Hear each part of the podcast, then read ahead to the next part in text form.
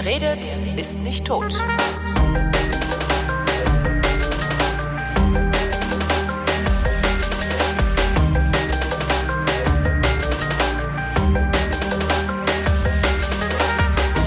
Sagte ich in irgendeiner Sendung, dass ich äh, Funk irgendwie geil finde. Äh, das ist sogar in meiner frühen Kindheit, was heißt frühe Kindheit, aber noch vor der Pubertät bei mir irgendwie verortet. Damals habe ich mit einem 12-Kanal CB-Funkgerät rumgespielt und fand das irgendwie total klasse, dass man damit äh, zumindest einen Teil der Welt entdecken konnte. Jedenfalls den Teil der Welt, der auf der Autobahn 61 an dem Dorf vorbeigefahren ist, in dem ich aufgewachsen bin. Und irgendjemand hat gehört, dass ich Funk geil finde und hat sich gedacht, ach, ich bin Funkamateur oder Amateurfunker. Ich werde gleich mal fragen, warum man das nennt und äh, hat sich bei mir gemeldet und das ist der Karl-Heinz. Hallo Karl-Heinz. Ja, hallo Holgi. Bist du Funkamateur oder Amateurfunker? Funkamateur. Was Amateurfunker hören wir nicht so gern. Warum nicht? Funkamateur, also Amateurfunker sind dann so Spacken wie ich mit CB quetschen oder wie? Nee, das sind CB-Funker. Ah, okay. da, da ist es dann richtig. Ach, ach so, und die verachtet ihr gar nicht so sehr? Ach, eigentlich nicht. Also ich jedenfalls nicht. Äh, Es gibt definitiv natürlich auch in jedem Bereich, wie es im normalen Leben auch ist, äh, Menschen, die dann CB-Funker verachten, weil die eben nicht auf ihrem Level sind, aber grundsätzlich nicht, nein. Eigentlich ist der, das der Einstieg in den Amateurfunk oftmals. Was ist eigentlich der Unterschied zwischen CB und Amateurfunk, außer dass man irgendwie für Amateurfunk eine Lizenz braucht? Äh, Ja, das ist der entscheidende Unterschied. Also ähm, der Amateurfunkdienst, und das sagt der Name halt schon, ist ein Funkdienst, also richtig ein offizieller Funkdienst, sowie auch ein Rundfunkdienst, also wie ein Radiosender. Und äh, deswegen braucht man auch eine Lizenz und die setzt halt eine ja, eine Prüfung voraus, die früher mal relativ schwer war, heute äh, im Lauf der Zeit etwas einfacher geworden ist, aber immer noch eine ganze Menge äh, voraussetzt an, an technischen Know-how und, und so weiter, an gesetzlichen Know-how und so. Was- Was? Bei CB-Funk ist es halt nicht so. Ne? nö, das schaltest du ein und quatschst los, aber dafür Genau. hört dich dann auch keiner, weil du keine Reichweite hast. Ne? Ja, es geht schon. Ne? Also es hängt ein bisschen von den Ausbreitungsbedingungen ab und äh, ähm, technisch gesehen von den Sonnenflecken kommen wir nachher vielleicht nochmal zu, dass äh, dann diese Reichweite eben doch erweitert wird. Also mit dem CB-Funk kann ich ohne weiteres auch mit einem Italiener reden. Ne? Also nicht der in der Stadt äh, an der Eisdiele, sondern der, der in Italien sitzt. Ne? Wo sitzt du gerade? Äh, in der Nähe von Kiel, in einem ganz kleinen Kaff in den Hüttener Bergen. Okay, das heißt, du bist also auch maximal weit entfernt von Italien. Ich dachte, du sitzt jetzt vielleicht irgendwo in Ja, wenn ich viel zu nah, Südtirol oder so. Ja, äh, wobei es dann schon relativ schwer wäre, wenn ich in München säße, ähm, dann, dann wäre es für mich etwas schwerer, nach Italien zu kommen. Warum das denn? Das liegt an der Wellenausbreitung ähm, von den Funkwellen. Also vor allen Dingen im CB-Funkbereich sendet man ja auf 27 Megahertz. Das ist ein, ein Wellenbereich, der zur Kurzwelle gehört. Und äh, dort äh, ist man darauf angewiesen, neben der sogenannten Bodenwelle, das heißt ein Signal von Nehmen wir mal Berlin und nach Potsdam, ja, so eine Verbindung würde dann in der Bodenwelle funktionieren. Das heißt, die wird nirgendwo reflektiert. Und äh, ein, ein, ein, ein, ein CB-Funker ist darauf angewiesen, bei Fernverbindungen halt über die Raumwelle zu gehen. Das heißt, er, er braucht eine Reflexion in der Ionosphäre. Und, äh, und das machen Funksignale im Allgemeinen, wenn man im Kurzwellenbereich tätig ist. Ähm, und und äh, Amateurfunk, äh, wo ist das dann tätig? Ja, das ist überall. Ähm, der Amateurfunk hat sehr, sehr viele Frequenzen, auch wieder, das resultiert auch wieder daraus, dass es halt ein Funkdienst ist.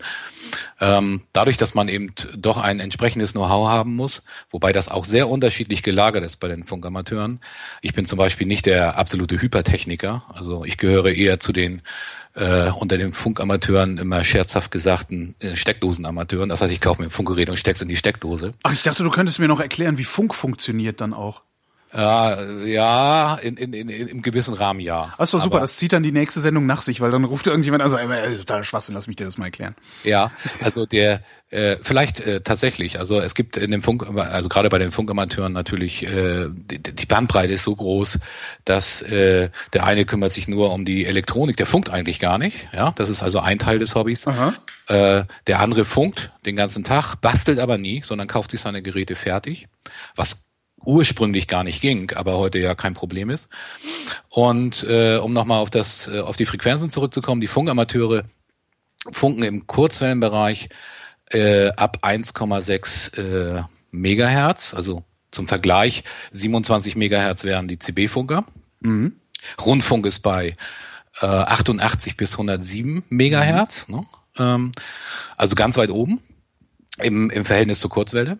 Und der Mittelwellenfunk ist quasi direkt darunter, äh, unterhalb des Amateurfunkbandes bei 500 bis 1500 und äh, Aber Kilohertz. Kilohertz, also, ne? Genau. Kilohertz. Ja, das sind Kilohertz, also 0,5 bis 1,5 Megahertz. So der Amateurfunkbereich teilt sich dann aber in ganz verschiedene Bänder auf. Also es gibt äh, so so so lang, längere Bänder wie zum Beispiel das 160 Meter Band. Das sind die Frequenzen bei 1,6 äh, Megahertz. Und Da, äh, ja, gilt das immer? Weil ich habe mich, ich habe das, ich habe mich das immer gefragt. So, ah, was heißt eigentlich Band Mhm. äh, bei so einem Radio? Äh, Ist ja auch bei alten Radios, da stehen auch mal irgendwie, ne, was auf was für einem Band man da gerade Bero-Münster hören kann oder sowas. Ja, genau, das hat mit der Wellenlänge zu tun. Nicht? Okay. Also das, äh, das äh, rechnet man einfach um. Ähm, es, es, es gibt ja, also die Wellenlänge quasi ist umgerechnet. Du kennst wahrscheinlich im Kurzwellenradio, das äh, Hilversum sta- stand immer damals auf den alten Radios Ja, genau. Hilversum und Bero-Münster und, und so. Ja, genau. Und das ist dann das 49 Meter, ich glaube 49 Meter ja, Band. kann sein. Äh, da stand dann immer 49 M oder 49 Meter. Das ist bei 7 Megahertz. Und äh, ja, und, und so teilt sich das halt immer weiter auf. Und warum heißt das 79 Meter Band? Äh, 49? 49 Meter Band äh, ergibt sich äh, aus aus der äh, Wellenlänge. Nicht? Also ähm, das wird ja in Lambda berechnet und äh, dadurch dadurch ergibt sich das halt. Ne? Also ich bin da, kann ich dir jetzt nicht direkt äh, Ah, okay. sagen. Ich wollte gerade fragen, ist dann die Welle 49 Meter lang? Ja, also äh, 49 Meter ist ein Lambda auf, in diesem Bereich. Ne? Also die Welle ist dann tatsächlich, musst du dir so vorstellen, ähm, die äh, ist wie eine Sinuskurve Ja. und äh, von von der oberen Spitze Ja. der der der Sinuskurve bis zur nächsten oberen dieser Bereich, das ist ja die Wellenlänge und das Ding ist 49 Meter lang. Faszinierend. Ne? Und das sind dann zum Beispiel bei den Antennen, wenn du ähm, Antennen äh, baust Ja. äh, und äh, hast du das Gleiche. Nicht? Also da re- redet man von von Halb-Lambda-Antennen oder Lambda-Antennen und das ist dann halt immer auf die Wellenlänge gemünzt. Das heißt, wenn ich jetzt ein 160 Meter Band habe, oder nehmen wir wieder das Radioband, das 49 Meter Band, wenn ich dafür eine optimale Antenne haben möchte, dann muss die 49 Meter lang sein. Ein Lambda. Aha. Äh, Kann ich dann damit auch andere Bänder empfangen oder kann ich dann damit nur noch dieses eine 49 Meter Band empfangen? Nein, du kannst immer ein Vielfaches davon oder du teilst es halt immer. Also du Okay. kannst, äh, obwohl es gibt auch noch Abweichungen darin, es gibt auch noch fünf Achtel Lambda, aber aber im Grunde genommen kannst du natürlich auch mit so einem Teil, das ist jetzt einfacher im Amateurfunk erklärt, du hast das 160 Meter Band, da wäre dann ein Lambda eben 160 Meter und du hast eben bei dem äh, das nächste wäre das 80 Meter Band, also bei 3,5 äh, Megahertz. Aha. Und äh, da wären das ja schon zwei Lambda quasi, also doppelt so lang, doppelte Wellenlänge. Und du kannst natürlich umgekehrt eine Antenne nehmen, eine 80 Meter Antenne, also die für 80 Meter gedacht ist, die 80 Meter lang ist, die wäre dann nur ein halbes Lambda auf 160 Meter. Auch das würde funktionieren. Okay, prinzipiell kannst du also mit jeder. ja, du darfst also nur halt keine extrem schrägen Werte haben. Dann wäre die Antenne nicht in Resonanz, das könntest du dann nicht mehr benutzen. Aber prinzipiell kannst du mit jeder Antenne jedes Band empfangen dann. Nur halt unterschiedlich gut oder schlecht. Ja, genau. Okay. Äh, Frequenzen vielleicht noch. Äh, es gibt noch mehr Frequenzen. Ne? Also der, der Funkamateur ist ja nicht nur in dem Kurzwellenbereich, sondern äh, auch noch in anderen Bereichen. Also die Kurzwellenbereiche gehen auch weiter. Die sind dann eben von 3,5 äh, äh, Megahertz. Das ist ein Band, was also die Bänder sind ja auch noch unterschiedlich äh, in der Ausbreitungsbedingung. 80 Meter zum Beispiel hat tagsüber im Sommer eine sehr hohe Dämpfung. Das heißt, ich kann nicht allzu weit funken. Ähm, ich, manchmal, es hängt von den, von den Bedingungen ab, aber manchmal ist es halt so, dass man eben nur 100 Kilometer damit kommt, aber abends, wenn das Wetter, äh, wenn, wenn, wenn die Ionosphäre und die F-Schichten sich verändert haben, dann äh, kann man eben schon bis, äh, weiß ich nicht, 5.000, 6.000 Kilometer, also man kann auch 8.000, 9.000, ich kann auch auf 80 Meter, also auf 3,5 Megahertz ohne weiteres in die USA funken, aber eben nicht tagsüber. Dafür gibt's dann andere Bänder, wie zum Beispiel, sagen wir mal, 20 Meter, nicht? das dann logischerweise bei 14 Megahertz ist. Ne? funkst du regelmäßig in die USA? Also kannst du sagen, so, ich möchte jetzt in die USA funken und mach das einfach mal oder ist das auch immer so ein Glücksspiel? Hm, Ja, fast regelmäßig. Also es geht nicht immer. Aber fast regelmäßig, würde ich sagen, geht es auf dem 20 Meter Band bei 14 Megahertz. Das ist so ein Band, wo, wo eigentlich den ganzen Tag und die ganze Nacht immer irgendwas los ist. Und auch in alle möglichen Richtungen. Wobei das unterschiedlich ist, je nach Tagesform, je nachdem, wo Nacht und wo Tag ist.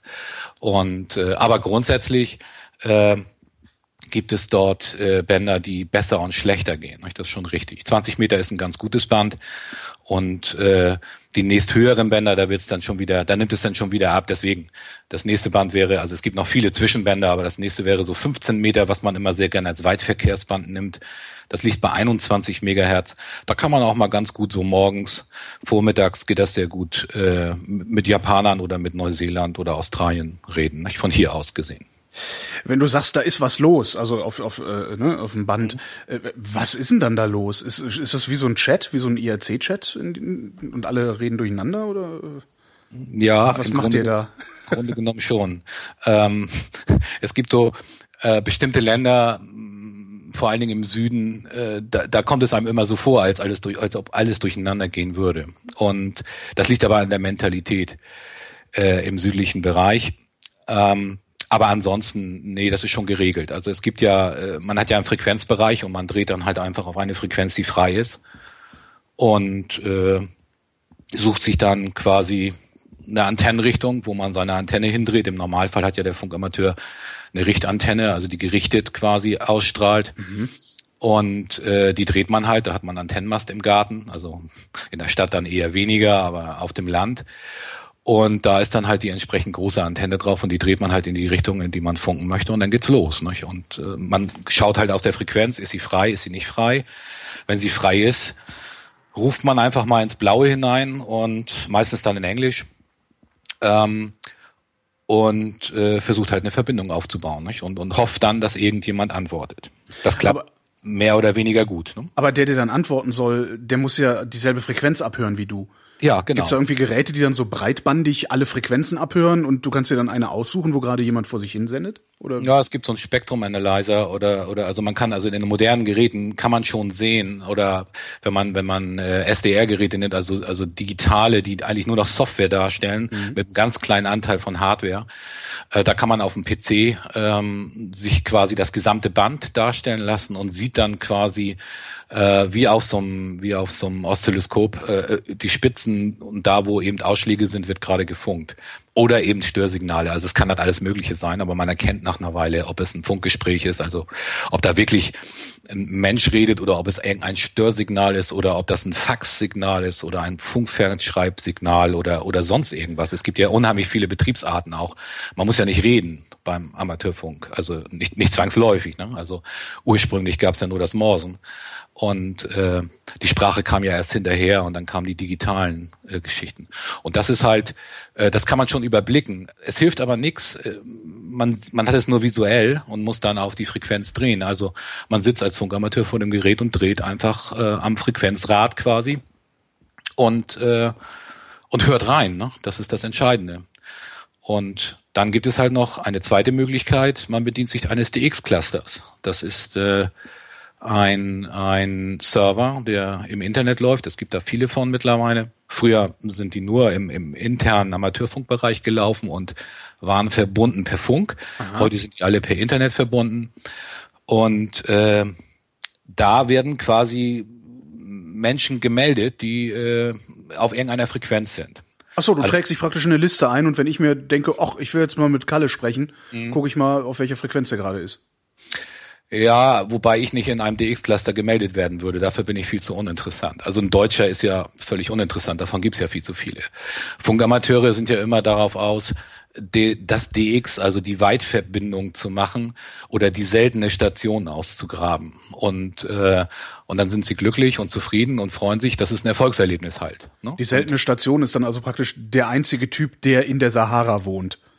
Ja, zum Beispiel, nicht? Oder König Hussein von Jordanien. Ne? Du hast äh, mit König Hussein von Jordanien gequatscht? Ja, das ist mir mal gelungen. Äh, Anfang der 90er, da lebte er noch. Bist du sicher, dass das nicht einfach irgendein, irgendein Troll war, der gesagt hat, er wäre der König? Nein, nein, das war, das war er dann schon. Ich habe auch eine Bestätigungskarte bekommen. Also ähm, damit war das dann auch verifiziert, Okay. nicht? weil Funkamateure schicken sich ja Bestätigungen, sogenannte QSL-Karten, Mhm. äh, als Empfangsbestätigung. Das machen übrigens die CB-Funker auch. Das ist also keine. Daran erinnere ich mich sogar. Also das war damals, äh, ich habe nie eine gekriegt, aber ich hatte halt auch bloß so ein Handfunkdings, womit du dann ja eh gerade mal einen Kilometer weit kommst oder so bis zur nächsten Autobahn, wo dann noch die Lkw-Fahrer vorbeigefahren sind, äh, die heutzutage wahrscheinlich auch gar nicht mehr CB funken, oder? Doch, die machen das noch sehr häufig. Also, also ich sehe es hier auf der Autobahn eigentlich doch die Dänen. Ich wohne ja nun relativ nah an Dänemark. Ja. Und das ist ja so eine Lkw-Fahrernation. Also da äh, die meisten Speditionen, also es sind wahnsinnig viele Speditionen, sind direkt hinter der Grenze. Aha. Und die haben eigentlich alle noch CB-Funk an Bord. Haben die auch manchmal äh, ähm, Amateurfunk oder wie, wie nennt sich das dann, was du machst? Also haben die dann Amateurfunk an Bord? Ja, auch gibt es. Also wenn die lizenzierte Funkamateure sind, die gibt es ja in allen Ländern äh, oder in fast allen Ländern. Es gibt auch Gebiete, wo es keinen Amateurfunk gibt. Äh, Nordkorea zum Beispiel, aber da gibt es ja wahrscheinlich die auch sonst Diktaturen halt, ne? Genau. Ja. Und äh, aber die haben, das gibt es auch natürlich. Und da gibt es auch ganz lustige Dinge, weil es ist ja ein bisschen schwierig, die, wie du vorhin schon äh, bei den bei den Wellenlängen, ja, äh, eine Antenne, die eine Wellenlänge hat von 80 Meter, sagen wir mal, also ne, für Kurzwelle im, im, im 3,5 äh, Megahertz Bereich, die wäre ja bei einem Lambda 80 Meter lang. Ja. Ich meine, das kann man schlecht irgendwie am Auto montieren. Und da gibt es dann halt Tricks, das zu verkürzen. Deswegen gibt es eben auch äh, Viertel-Lambda-Antennen, die dann halt nur noch 20 Meter sind, was für einen LKW immer noch schlecht ist. Ja. Und das kann man halt durch Spulen und so weiter noch verkürzen. Und so ist eine Antenne dann hin nachher, also ich kann mich noch erinnern, ich hatte beim CB-Funk, also auf 27 Megahertz, ich habe auch mal CB-Funk gemacht im Übrigen, ähm, in den 70er Jahren, da war ich Jugendlicher. Ähm, da habe ich, als ich gerade 18 wurde, also als ich 18 wurde, habe ich mein erstes Auto gekauft und und habe äh, dort eine 2,70 Meter lange Antenne aufs Dach eines eines Golf 1 äh, geschraubt. Ja, sieht immer ein bisschen albern aus. Ich kenne das, Ja. sieht dann aus wie fer- ferngesteuerte Autos. Ein bisschen. Ja, ich, ich fand das nicht, aber Ja, klar. ich glaube alle anderen. Natürlich. Ja, die Polizei fand das auch nicht lustig und ich musste das dann abspannen auf dem Dach. Also da musste Mhm. dann so, so, so eine Angelsehne, eine dickere dran und dann musste ich das an den Seiten vom, vom Wagen befestigen, damit die nicht so hin und her schleudert. Weil äh, bei einer schnellen Kurve ging die Antenne natürlich auch ziemlich weit über das Auto hinaus. Ne? Klar. Ähm, wenn du die so abspannst, hast du dann trotzdem noch äh, denselben, also dieselben äh, Empfangseigenschaften mit der Antenne? Ja, sie bleibt ja gerade. Ne? So. Also sie bleibt ja gerade. Ich, ich banzel das dann nur irgendwann an. Wenn ich sie jetzt, aber das ist ein gutes Beispiel, wenn ich sie jetzt zum Beispiel so krumm machen würde oder in so einem Bogen spannen würde, Mhm. Genau. Mhm. wie man das oft so bei Militärfahrzeugen sieht, ne? die haben das meistens so hinten. Die äh, funken dann allerdings nicht, sondern äh, das ist nur für die Fahrt gedacht und dann, wenn sie dann stehen, lassen sie die Antenne wieder hoch und äh, also das, das beeinträchtigt die Antenne natürlich, ne? weil dann funktioniert es nicht mehr. Das hast du vielleicht früher auch mal mit dem alten Kofferradio oder so gemerkt, äh, wenn du da die Teleskopantenne rausziehst, Wird's besser. äh, dann, ja, dann sogar wenn du sie drehst, wird's besser. Ne? Ge- Genau, und, und wenn du sie waagerecht hast oder vertik oder, oder, oder, oder, oder senkrecht, äh, das macht da auch einen Unterschied, weil die Signale sind ja polarisiert in einer bestimmten Ebene und äh, das kann halt vertikal oder horizontal sein. Ne? Wenn du da so vor dich hinfunkst, Mhm. was funkst du denn? Hallo, ich bin der Heinz. Oder also äh, Ja, nee. Äh, Aber naja, es kommt drauf an. Also wenn ich jetzt nicht gerade über die Frequenzen drehe und irgendjemanden höre, den ich kenne, ich bin ja nun seit 1992 Funkamateur, äh, das heißt, ich kenne kenn schon eine ganze Menge Leute. Aber und vor allen Dingen die, die in Ortsverbänden in der Nähe sind, äh, im, im Nahbereich, sag ich mal. Ja. Äh, da trifft man sich dann quasi abends auf 80 Meter und äh, das ist dann Schnackfunk, ne? Also da, da unterhält man sich über allen möglichen Krempel, der in der Regel dann auf Amateurfunk bezogen ist. Und alles andere sollte man auch nicht im Amateurfunk äh, machen. So und ach echt, der, der Amateurfunk mag Metakommunikation über sich selbst. ja, Das ist ja schrecklich. ja, es ist sogar vorgeschrieben. Ich weiß gar nicht, ob das heute noch so ist. Ähm, aber ähm, das, das war also bei Liz- Lizenzierung auch ein ganz entscheidender Punkt. Ich, äh, also man darf gar nicht über irgendwas anderes reden. Also das ist ein rein technischer Funkdienst und man redet dann halt über diesen Funkdienst und über nichts anderes. Also ähm, ja, und es ist heute ein bisschen humaner, sag ich mal. Das ist alles lockerer geworden. Es guckt keiner mehr so richtig hin. Damals, als es noch die Deutsche Bundespost gab, war das also viel, viel strenger. Äh, die Bundesnetzagentur, die heute zuständig ist, ähm, weiß ich gar nicht, ob die den Amateurfunk noch großartig überwacht. Aber Äh, wie, ich- wie überwacht man das denn? Sendest du ständig eine Kennung mit, sodass man Ja. deiner habhaft werden kann? Ja, genau. Du musst alle zehn Minuten, äh, so war es bisher. Ich glaube, das muss man immer noch, ja. Also ich wüsste nicht, dass sich das geändert hat. Bei der Logbuchpflicht hat sich was geändert, aber äh, bei dem Amateurfunkrufzeichen ist es schon so, dass man alle zehn Minuten sein Rufzeichen nennt. Und, äh, Nennt. Nennt. Das ja. heißt, ich kann auch sagen, äh, ich bin, äh, äh, ne, das ist ja immer DKFZ 0815 oder so ähnlich. ja, also in meinem Fall DK2ZZ. Ähm, Ich kann mir also irgendeins ausdenken und äh, dann Wahlwerbung machen äh, und ja, theoretisch kannst du dir natürlich eines ausdenken und loslegen. ja. Ähm, du wirst aber sofort auffallen, weil du diesen ganzen Slang nicht kannst. Das heißt, du fällst schon mal sofort auf und es ist auch relativ einfach rauszufinden, ob du ein legaler Funkamateur bist oder nicht. Also da gibt es bei der Bundesnetzagentur eine Webseite, wo man das überprüfen kann, beziehungsweise die Logbuchprogramme, die man benutzt, weil man dokumentiert ja seinen Funkbetrieb. Ja. Äh, heute nur noch für sich selbst. Früher war das Pflicht. Also früher musste man das sogar äh, dokumentieren, handschriftlich, wann man mit wem gefunkt hat äh, Sendetätigkeit, in welcher, in welcher Betriebsart, ob man gemorst hat oder gesprochen hat. Äh, das musste man alles dokumentieren, weil falls Störungen sind, dass der Funkmessdienst, der war ja früher Der berühmte Peilwagen. ja, genau, der Peilwagen, wenn der vorbeikam, ähm, der, der, dem musste man das vorlegen. Äh, diese Logbuchpflicht ist äh, abgeschafft worden, ähm, aber ich sag mal so, die meisten Funkamateure, die zumindestens das noch äh, ja, QSL-Karten tauschen, das macht ja nicht jeder, nicht? Also man ist ja auch nicht Pflicht. Äh, Oder eben die Funkamateure, die ähm, Wettbewerbe mitmachen und so weiter, die führen alle Logbuch. Nicht? Also das ist ja auch so Funk, wie geht denn ein Funkwettbewerb? Ähm, ja, es gibt verschiedene. Es gibt einmal das Amateurfunk Peilen. Bei CB-Funkern gibt's das übrigens auch. Da hieß das immer Fuchsjacht. Ähm, Stimmt. nicht? Aber das haben immer die mit den Autos gemacht und ich war ja, Genau. ich war ja vorpubertär. Ich habe das immer nur gehört und ja. Ja, ja, ja. Diese, ich hatte damals auch noch kein Auto, als ich die Fuchsjachten im CB-Funk mitgemacht hatte. Da bin ich immer bei einem mitgefahren. Mir war grundsätzlich schlecht. Das war eine Heizerei durchs Gelände und überall längs. Und ich meine, die Autos damals waren jetzt nicht so toll wie heute. Und ähm, also da wird irgendwo ein Sender versteckt. Ähm, und den Sender muss man finden, das ist ganz einfach. So, Okay. da gibt es halt verschiedene, verschiedene Möglichkeiten. Man baut sich halt eine Antenne äh, oder man hat vorge fertige Antennen, die, die verteilt werden, damit sie für alle gleich sind. Es gibt aber auch Geschichten, wo man eben selber Antennen entwickelt. Ja, man kann ja auch Antennenentwicklung betreiben. Das ist ein anderer Bereich dann wieder, aber äh, und seine Antennen optimieren und dann äh, sucht man halt dieses Signal und versucht sich da über Peilungen halt ranzupirschen. Ne? Ja, am einfachsten ist dann halt eine Kreuzpeilung, die man natürlich als Einzelner nicht so ganz einfach machen muss, aber kann, jedenfalls nicht auf einen Schlag. Man muss halt die Position verwechseln und da die Fuchs, Füchse in Anführungsstrichen bei dem CB-Funk war es ja genauso als auch beim Amateurfunkpeilen an einer Stelle sitzen, muss man halt zu verschiedenen Stellen und dann malt man sich das auf der Karte und dann versucht man das zu finden. Nicht? Und das Signal wird halt, je näher man kommt, desto besser. Und so äh, ja und so einfacher findet man das nachher. Wie viel Zeit, wie viel Zeit wendest du dafür eigentlich auf? Oder ist das sowas, was man nebenbei macht, wie man das Radio einschaltet? Ja, sowohl als auch. Ähm, ich kann mich an Zeiten erinnern, als ich angefangen habe, 1992 bis 94, 95 rein. Ja, ich weiß nicht. Ich glaube, ich habe nichts mehr anderes gemacht. Ich habe gearbeitet tagsüber, bin nach Hause gekommen, habe das Funkgerät eingestellt und und habe gefunkt, bis ich umgefallen bin und dann und das dann immer durch. So, das war also das Nummer eins Hobby. Ähm, so und das lässt dann irgendwann nach. Alles, was man zu viel macht, lässt irgendwann nach. Dann habe ich halt eine Zeit, wo ich gar nicht, also habe ich glaube ich drei, vier, fünf Jahre überhaupt nichts gemacht, gar kein Amateurfunk.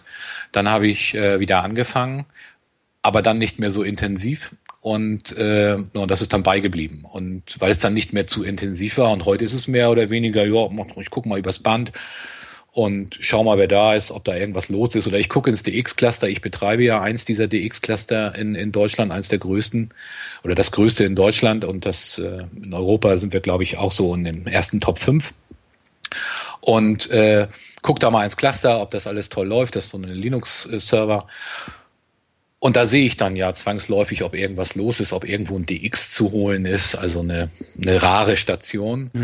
Und wenn das mich dann interessiert, wobei das immer weniger wird, aber wenn es mich dann richtig interessiert, dann begebe ich mich in das äh, Haifischbecken und äh, schreie genau wie die anderen 100.000, naja, 100.000 sind es nicht, aber die anderen zig Funkamateure auf derselben Frequenz, um diesen einen Funkkontakt zu machen. Nicht? Das ist so ein es macht nicht unbedingt viel Spaß, aber man hat am Ende zumindest dann den Kontakt und kann sich freuen über eine, eine, ein neues Land. Ne? Also Funkamateure sammeln ja Länder. Und, okay. Und äh, deswegen, wie ich vorhin schon sagte, ist ein Deutscher uninteressant. Nicht jeder hat schon mal irgendeinen Deutschen gefunkt. Äh, es, es, ich weiß gar nicht, wie viele Funkamateure das in Deutschland derzeit noch gibt. Das ist, die Tendenz ist ja stark fallend. Die sterben alle weg.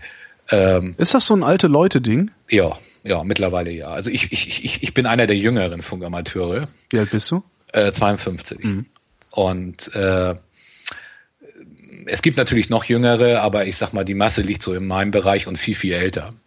Und äh, ja, das ist, ist halt so ein Ding, nicht? Also das Internet hat da doch eine ganze Menge äh, in Anführungsstrichen Schuld daran. Mhm. Äh, die Interessen haben sich halt verlagert, ne? wie in vielen anderen Bereichen auch. Ich meine, die Sportvereine haben genau das gleiche Problem. Nicht? Keiner macht mehr Leichtathletik oder so, sondern sitzen alle an ihrer Spielkonsole, was ich im Übrigen auch nicht schlecht finde. Mhm. Aber wie gesagt, nicht? das ist, hat sich sehr, sehr verschoben. Und ja klar, wenn ich wenn ich wenn ich was aus einem fremden Land hören will, äh, gucke ich mir halt im Internet die Webseite an, die dazugehört.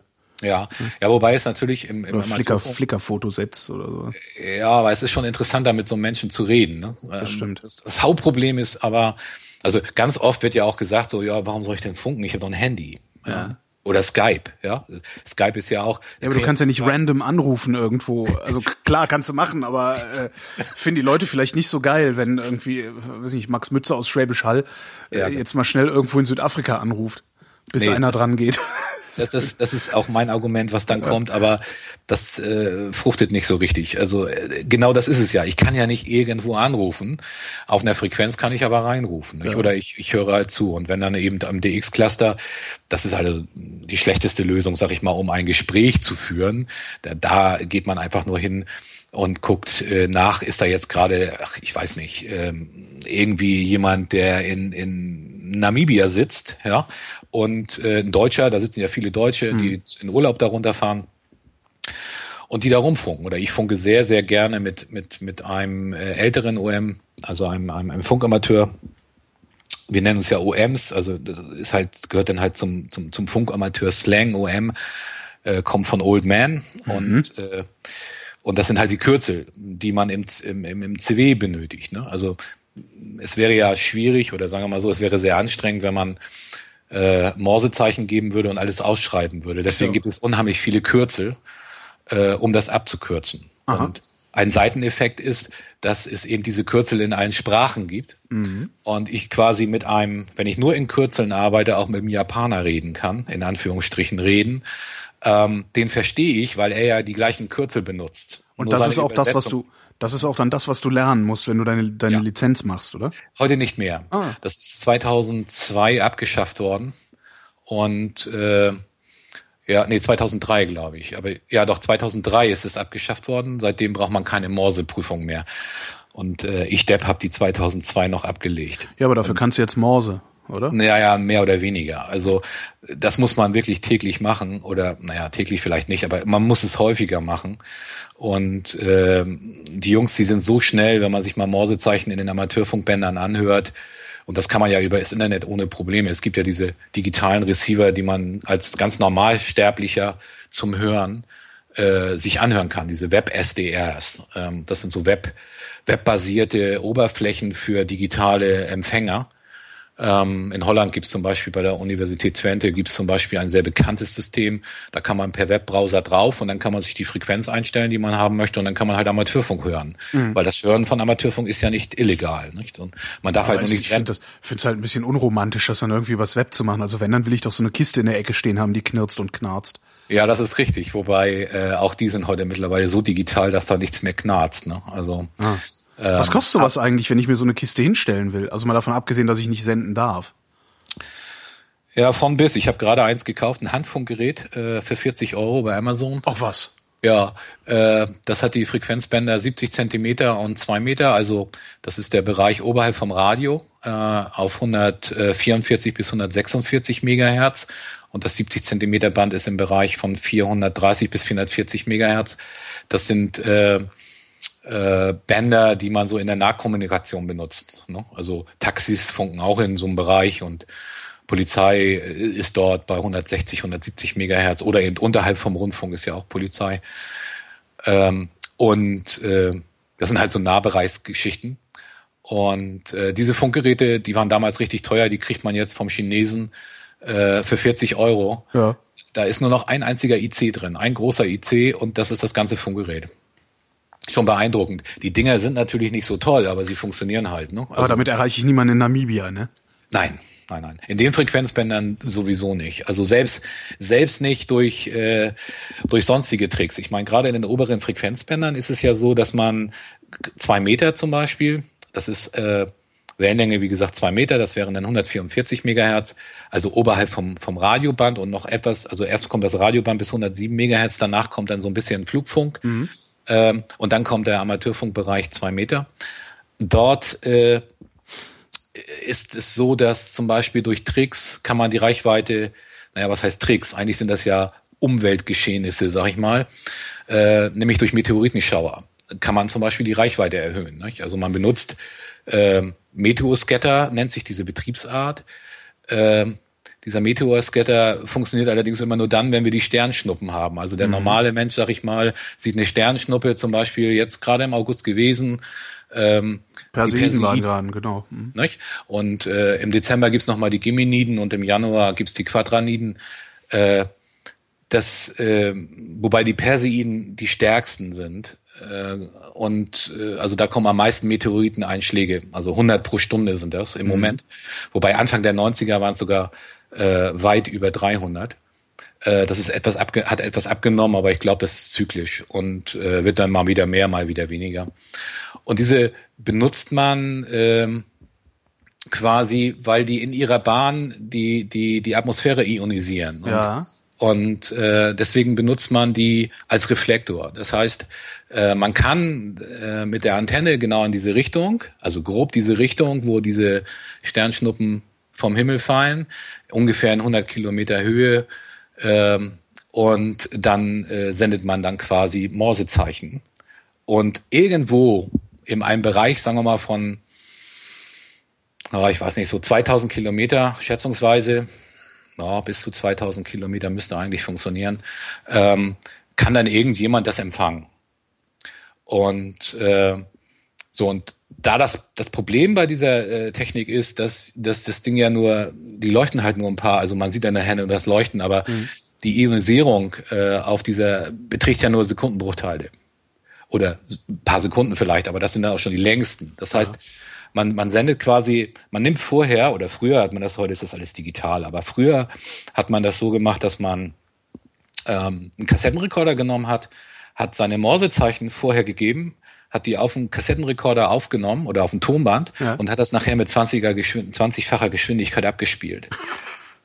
und, und auf, äh, äh, sagen wir mal, in 1500 Kilometer Entfernung, sagen wir mal, in, weiß nicht, was haben wir da in der Bulgarien oder so, ne? mhm. ne? äh, dort in der Ecke hat das dann irgendeiner empfangen ja, und, und hat das dann ganz langsam wieder abgespielt. Mhm. Und so hat er dann die Morsezeichen dann äh, bekommen und hat die dann dekodiert und dann gab es dann irgendwann die Bestätigung. Die gab es dann aber per E-Mail, glaube ich, ja, genau. So, und ähm, insofern, das, das, da nimmt man sich quasi die oder da nutzt man die Natur. Ähm, es gibt noch andere Phänomene, wie, wie, wie zum Beispiel ähm, die E-Schichten. Ähm, es gibt ja verschiedene Schichten in der Ionosphäre. Und äh, da gibt es so sporadische E-Schichten, die sich bilden tagsüber, also tagsüber im Sommer hauptsächlich, die aber nicht lange Bestand haben.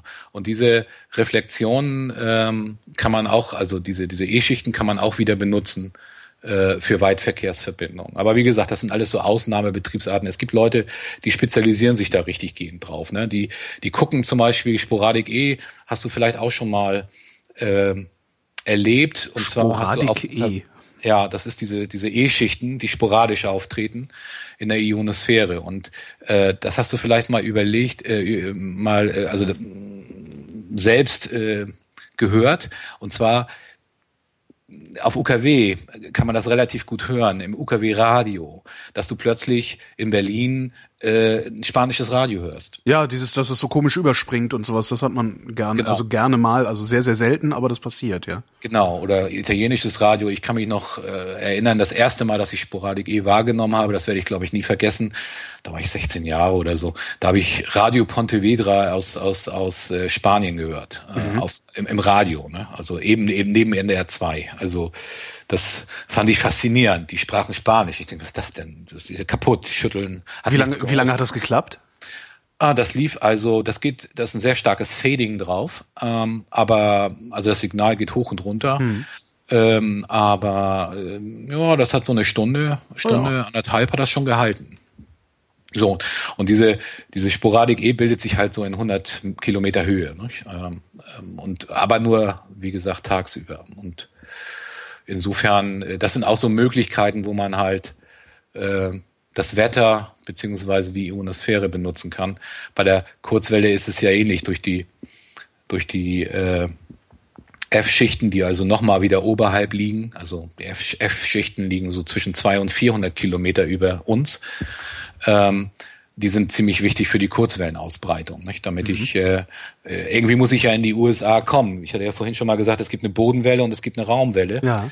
Und äh, äh, es ist halt nicht möglich auf einer Bodenwelle. Ich meine, ich habe eine Erdkrümmung. Ja. Äh, wie soll jetzt mein Funksignal auf dem Boden längs kriechen bis in die USA? Das, das funktioniert halt nicht. Ne? F- m, Wahrscheinlich nicht mal mit, ähm, wenn man die entsprechende Leistung hätte, die man wahrscheinlich nicht äh, auf die Beine stellen könnte. Im Zweifelsfall funkst du durch die Erde durch. Geht das? Das kann ich dir gar nicht sagen. Mit genug Leistung glaub, geht das wahrscheinlich auch. Ich glaube, die Dämpfung ist da zu groß. Also was es äh, gibt, ich weiß nicht, hast du mal über die Kurzwelle gedreht irgendwann? Über, Ja. So. Ähm, früher, also auch vor, vor dem, also in der Kalten Kriegszeit,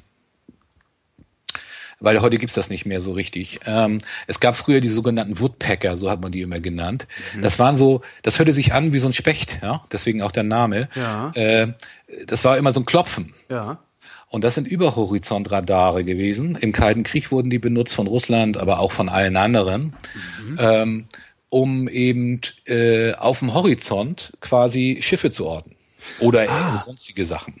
Und die haben ein ziemlich breites Spektrum gehabt und haben im gesamten Kurzwellenbereich gefunkt, also in vielen Bereichen. Äh, Tschernobyl ist zum Beispiel. Das da ist äh, das Kernkraftwerk war, glaube ich, weiß nicht, ob es tatsächlich so ist, aber ich, ich gehe mal davon aus, dass das Kernkraftwerk schon nicht für den Ort dort gedacht war. Äh, der hat zwar Strom mit Sicherheit abbekommen, aber hauptsächlich war es die Woodpecker-Station, die direkt daneben, das sieht man auch in Google Earth, kann man das noch sehr schön sehen. Und äh, es gibt auch äh, eine Webseite über diese Woodpecker-Station. Ähm, das sind riesen Antennengebilde, nicht? Also das kann man sich gar nicht vorstellen. Ich weiß gar nicht, wie hoch die sind. Drei- 40, 50, 60 Meter und dann irgendwie 300, 400 Meter lang. Also ne? so eine riesen Antennengebilde. Und die brauchten natürlich richtig Leistung. Und, und äh, wie gesagt, dieser Woodpecker aus der Gegend von Tschernobyl ist äh, mit dem Tod von Tschernobyl, dem Kernkraftwerk, eben auch weg gewesen. Also das war ein ganz klarer Hinweis, dass der da dran hängt. Ne? Ach so, das hat, das heißt, ihr Funkamateure habt gemerkt, dass da was los ist, äh, möglicherweise gemerkt, dass da was los ist, bevor irgendjemand anders das mitbekommen hat. Ja, wobei ich glaube nicht, dass irgendjemand das zuordnen konnte. Ne? Also der, der war halt weg. Ne? Also ich kann mir aber nicht vorstellen, dass jetzt jemand daraus geschlossen hat, da ist jetzt was, äh, ja, ein GAU passiert oder so. Das, das glaube ich jetzt nicht, aber, aber zumindestens war der Sender dann plötzlich weg und er war dann auch nie wieder, wurde nie wieder re reaktiviert. Ja, und wie gesagt, und diese, ich kam jetzt von der, von der, von der Raumwelle. Ähm, ich komme halt nicht so direkt nach in die USA oder nach Australien. Ich meine, wenn, wenn ich mal auf dem Globus gucke, Australien oder auch Neuseeland. Das ist am, ist anderen, halt das am anderen Ende, genau. Ja. ja, ich meine, äh, das ist schon ein bisschen schwierig. Wie komme ich da überhaupt hin mit so einem Funkstrahl? Und das reflektiert halt in den äh, F-Schichten. Und äh, es gibt halt F1 und F2-Schicht, wie, wie ich schon sagte, in zwei bis 400 Kilometern Höhe. Und da reflektiert die, die äh, Funkwelle quasi immer wieder runter, äh, ganz simpel, nicht? Äh, Einfallswinkel, Ausfallswinkel, so wie man das kennt, wie man das mal gelernt hat. So reflektieren die Dinger. Und ähm, je nachdem, wie sie abgestrahlt worden sind. Und dadurch kann man dann eben entsprechend, ja, anhand der Leistung, die man hat, ähm, eben entsprechend weit kommen. Und wenn man genügend Leistung hat oder die Bedingungen in Anführungsstrichen, also wenn wir Funkamateure von Bedingungen reden, dann ist das immer irgendwie toll. Also dann dann ist die die die Erde gerade nett zu uns, ja. Dann sind Okay. die Schichten die Schichten funktionieren schön, das reflektiert alles toll. Das sind dann für uns Bedingungen, ja. Also ihr habt Äh, nicht gute oder schlechte Bedingungen, sondern ihr habt Bedingungen oder ihr habt keine. Ja, doch, wir haben auch schlechte Bedingungen. Die haben wir auch. Aber ähm, im Moment zum Beispiel sind ganz schlechte Bedingungen. Also es ist nicht so toll. Und äh, Siehst du das, wenn du aus dem Fenster guckst oder merkst du das, wenn du dein Gerät einschaltest? das merke ich nur, wenn ich das Gerät einschalte. Also dann, dann, dann höre ich, die- dann sehe ich, ich sag mal so, ich sehe oder höre, die Signale sind halt besser oder also lauter oder weniger laut äh, im Verhältnis zu normal. Und äh, so, und, und das äh, funktioniert dann halt äh, über diese Reflexion, äh, beziehungsweise über dieses Ping-Pong-Spiel um den Erdball herum. Und wenn das laut genug ist oder die Bedingungen halt recht gut sind, also die Reflektierungs, äh, sehr, also es ist sehr schön reflektiert wird, ähm, dann kann ich mich vielleicht sogar auf beiden Wegen hören. Das heißt, ich höre mich dann selber. Also also ist schon passiert, dass man, dass man einfach in eine Richtung funkt und man hört dann von, auf der Rückseite der Antenne sein eigenes Signal. Wow. Das ist dann ganz lustig, weil das äh, natürlich zeitverzögert ist. Das braucht ja eine Weile, um rumzukommen. Ja. Und äh, man hat dann also ein Echo. Ne? Also man hört Kannst du richtig mit dir selbst reden, Hall. wenn du schnell genug redest. Ja, es geht. Also man hat dann einen Hall. Das ist aber sehr irritierend. Also ich finde zum Beispiel äh, beim, beim meinem Reden äh, so Monitoring, also äh, Profis monitoren sich ja selbst, haben auf dem Kopfhörer den eigenen Monitorton, ne? Ja. beim, beim äh, Sprechen in einem Mikrofon. Und das, das musste ich erst lernen. Also das äh, gerade beim Satellitenfunk, äh, weil da sendet man quasi auf einer Frequenz und hört sich gleichzeitig zurück.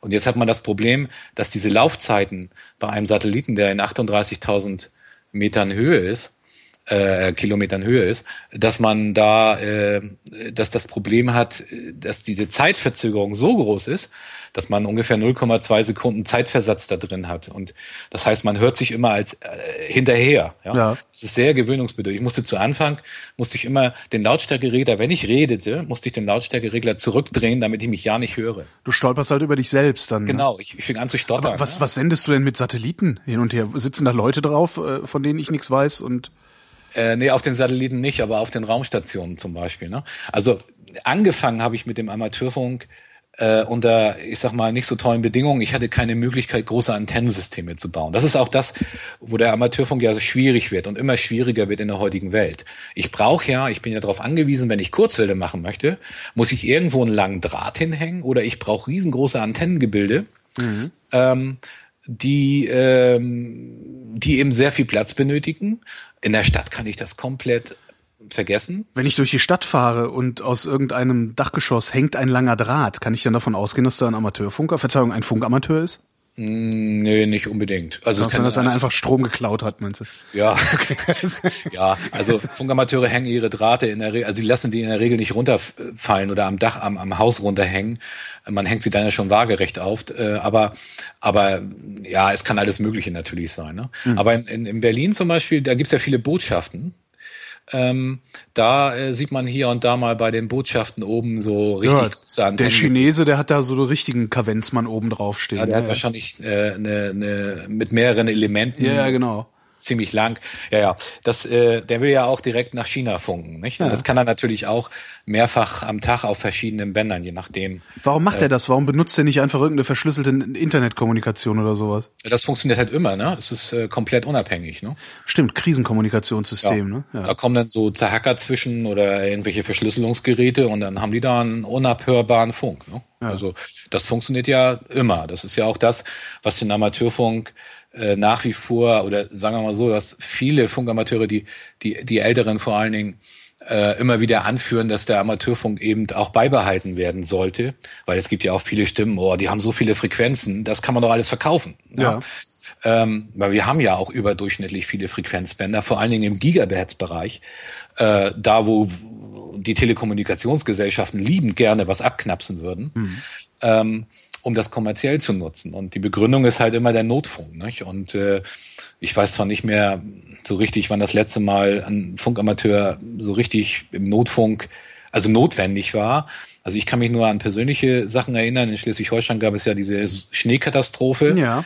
ähm, 1900, jetzt muss ich überlegen, das muss äh, 78, 79 gewesen sein. äh, ja, muss ich 17 Jahre, 78, 79 muss das gewesen sein. Und äh, da waren die Funkamateure wichtig. Es gab ja keine Handys. Äh, es gab ja nichts. Mhm. Und äh, also keine Kommunikation und äh, bis auf die das bisschen Kommunikation für Feuerwehr und, und, und Rettungsdienste, das was ja auch heute noch per Funk läuft. Aber äh, die Funkamateure waren damals maßgeblich an, an, an, an einem Aufbau von Kommunikationsbrücken beteiligt. Mhm. Aber wie gesagt, davon zehren die Funkamateure heute noch, ähm, weil eigentlich hat es seitdem, also mir ist jedenfalls nichts bekannt, wo es wirklich wichtig war. Ja, aber was wollen die, was wollen die da Frequenzen jetzt irgendwie verkaufen oder aufgeben? Äh, es, es, es rennen ja tausende von Leuten mit entsprechenden Geräten rum. Du kannst doch da gar nichts anderes machen, weil sobald einer seinen, auf den, auf den Sendenknopf drückt, äh, geht das Signal kaputt im Zweifelsfall, oder? Ja, aber wenn man jetzt zum Beispiel, äh, wir haben ja sowieso eine Koexistenz. Also es ist ja nicht so, dass die Frequenzen unbedingt immer unsere äh, Frequenzen sind, äh, auf denen wir alleine sind. Also es gibt Frequenzbereiche, auf denen wir nur sekundäre Nutzer sind. Und mhm. da dürfen wir halt nur, also da dürfen wir keinen stören. Wenn ein anderer sendet, dürfen wir nicht senden. Das passiert zwar in der Regel tatsächlich nicht. Also meistens ist es auch, nee, mit Militär sind wir, glaube ich, nicht zusammen, aber, aber es gibt halt so bestimmte Frequenzen, die vorgesehen sind äh, für andere Funkdienste, die man normalerweise nie hört. Äh, mir ist jedenfalls keiner bekannt. Ich habe noch nie jemanden gehört auf irgendeiner Frequenz, äh, der dann, der mich jetzt hätte stören können oder den ich hätte stören können. Mhm. Aber grundsätzlich ist es so, dass wir da halt nur eine sekundäre äh, Geschichte haben. Andersherum ist es so, wir haben auch Primärbänder, wo wir dann gestört werden. Und das ist heute eher, oder sagen wir mal so, da ist das mit dem Amateurfunk so ein bisschen gekippt in den 80er Jahren ähm, mit der Einführung vom Kabelfernsehen. Ähm, da gab es so Sonderkanäle. Äh, Stimmt, da gab es öfter mal so Störungen, wenn nebenan der Amateurfunker aufgedreht hat, ne? Ja, genau, wobei das eigentlich andersherum war. Der Funkamateur wurde ja gestört durch den Fernsehsender. denn, denn eigentlich war der Funkamateur legal dort, wo er war. Ja. Und das Kabelfernsehen damals, äh, also es betraf hauptsächlich den Sonderkanal 6, der war so mitten im, im, im Relaisband äh, von den Funkamateuren im 2-Meter-Bereich, also bei 145, 650 oder sowas. Muss, ja, ich glaube 145, 650. Und äh, wenn jetzt zum Beispiel ähm, jemand Kabelfernsehen hatte und in der Nachbarschaft ein Funkamateur war, dann hat dieses Kabelfernsehen immer dann gestört, beim Funkamateur, mhm. und zwar mit einem heftigen Signal, so dass der nichts mehr gehört hat, ähm, wenn äh, man sich irgendwo ein billiges Antennenkabel gekauft hatte. Weil ah. die Voraussetzung war ja, ähm, äh, die durften ja Kabelfernsehen legen. Das, ich meine, das war damals noch die Deutsche Bundespost. Und die haben Kabelfernsehen gelegt bis ins Haus, bis zur Anschlussdose und bis dahin war alles abgeschirmt. Und dann kam Verbraucher X, ja, der ist dann in, in den einschlägigen Elektroniksupermarkt gerannt, hat da eine Reihe Antennenkabel gesehen von äh, ich sag mal, zwei Mark bis 30 Mark mhm. damals und hat dann das für zwei Mark genommen. Sieht ja genauso aus. Und ja, und das hat er reingesteckt. Das hatte keine Abschirmung oder nur eine schlechte Abstimmung am Stecker. Und, und dann kam dort quasi das Fernsehen ja raus. Und die, das Antennenkabel zum Fernseher oder das Verbindungskabel zum Fernseher war dann ja quasi eine Antenne. Ne? Und mhm. da wurde dann halt kräftig gesendet. Und das hat die Funkamateure extrem gestört. Aber der damalige Bundespostminister Schwarz-Schilling hat da also auf taub gestellt. Ne? Ja, das hat er in einigen Fällen gemacht. Das ist Richtig. auch eine sehr interessante Personalie, dieser Mann. Allerdings. Äh, also und äh, so und, und der hat den Funkamateuren schon oder dem, dem Amateurfunk äh, nach meiner Meinung äh, also nicht gut getan, sagen wir mal so. Hm. Und äh, ja, und das hat sich dann fortgeführt. Nicht? Irgendwo, wenn man das mal vergleicht, Funkamateure gibt es auf der ganzen Welt, mal mehr, mal weniger. Wenn ich aber ein Amerikaner bin und und und und äh, als Funkamateur, dann bin ich, ich, ich, man kann jetzt nicht so sagen, dann bin ich wer, ja, aber aber der Stellenwert in der Gesellschaft bei den Amerikanern gegenüber Funkamateur ist enorm anders angesiedelt als hier. Also der, der ist dort tatsächlich in Anführungsstrichen was. Ja, Das ist ein Funkamateur, der macht seinen Notfunk. Das ist da dann auch noch ganz nett, weil die haben ja ganz andere Infrastruktur. Die Amerikaner haben ja nicht unbedingt so das Feinste. Äh, dann haben sie auch viele Wege, also lange Strecken, wo gar nichts ist. Und das überbrücken dann halt Funkamateure. No, und vor allen Dingen haben die USA ja auch eine ganz andere Geschichte, was äh, Radio angeht. Also da, da ist ja, Radio ist ja bei uns sofort als zentrales, äh, äh was auch immer, also zentrales Funkverbreitungs äh, äh, Institut benutzt worden und bei den in den USA war es ja wirklich immer eine Zwei-Wege-Kommunikation. Ja. Also der, der der Rundfunk, also das Radio, wie wir es kennen, das ist in den USA ja eine relativ späte Erfindung eigentlich erst gewesen. Ja.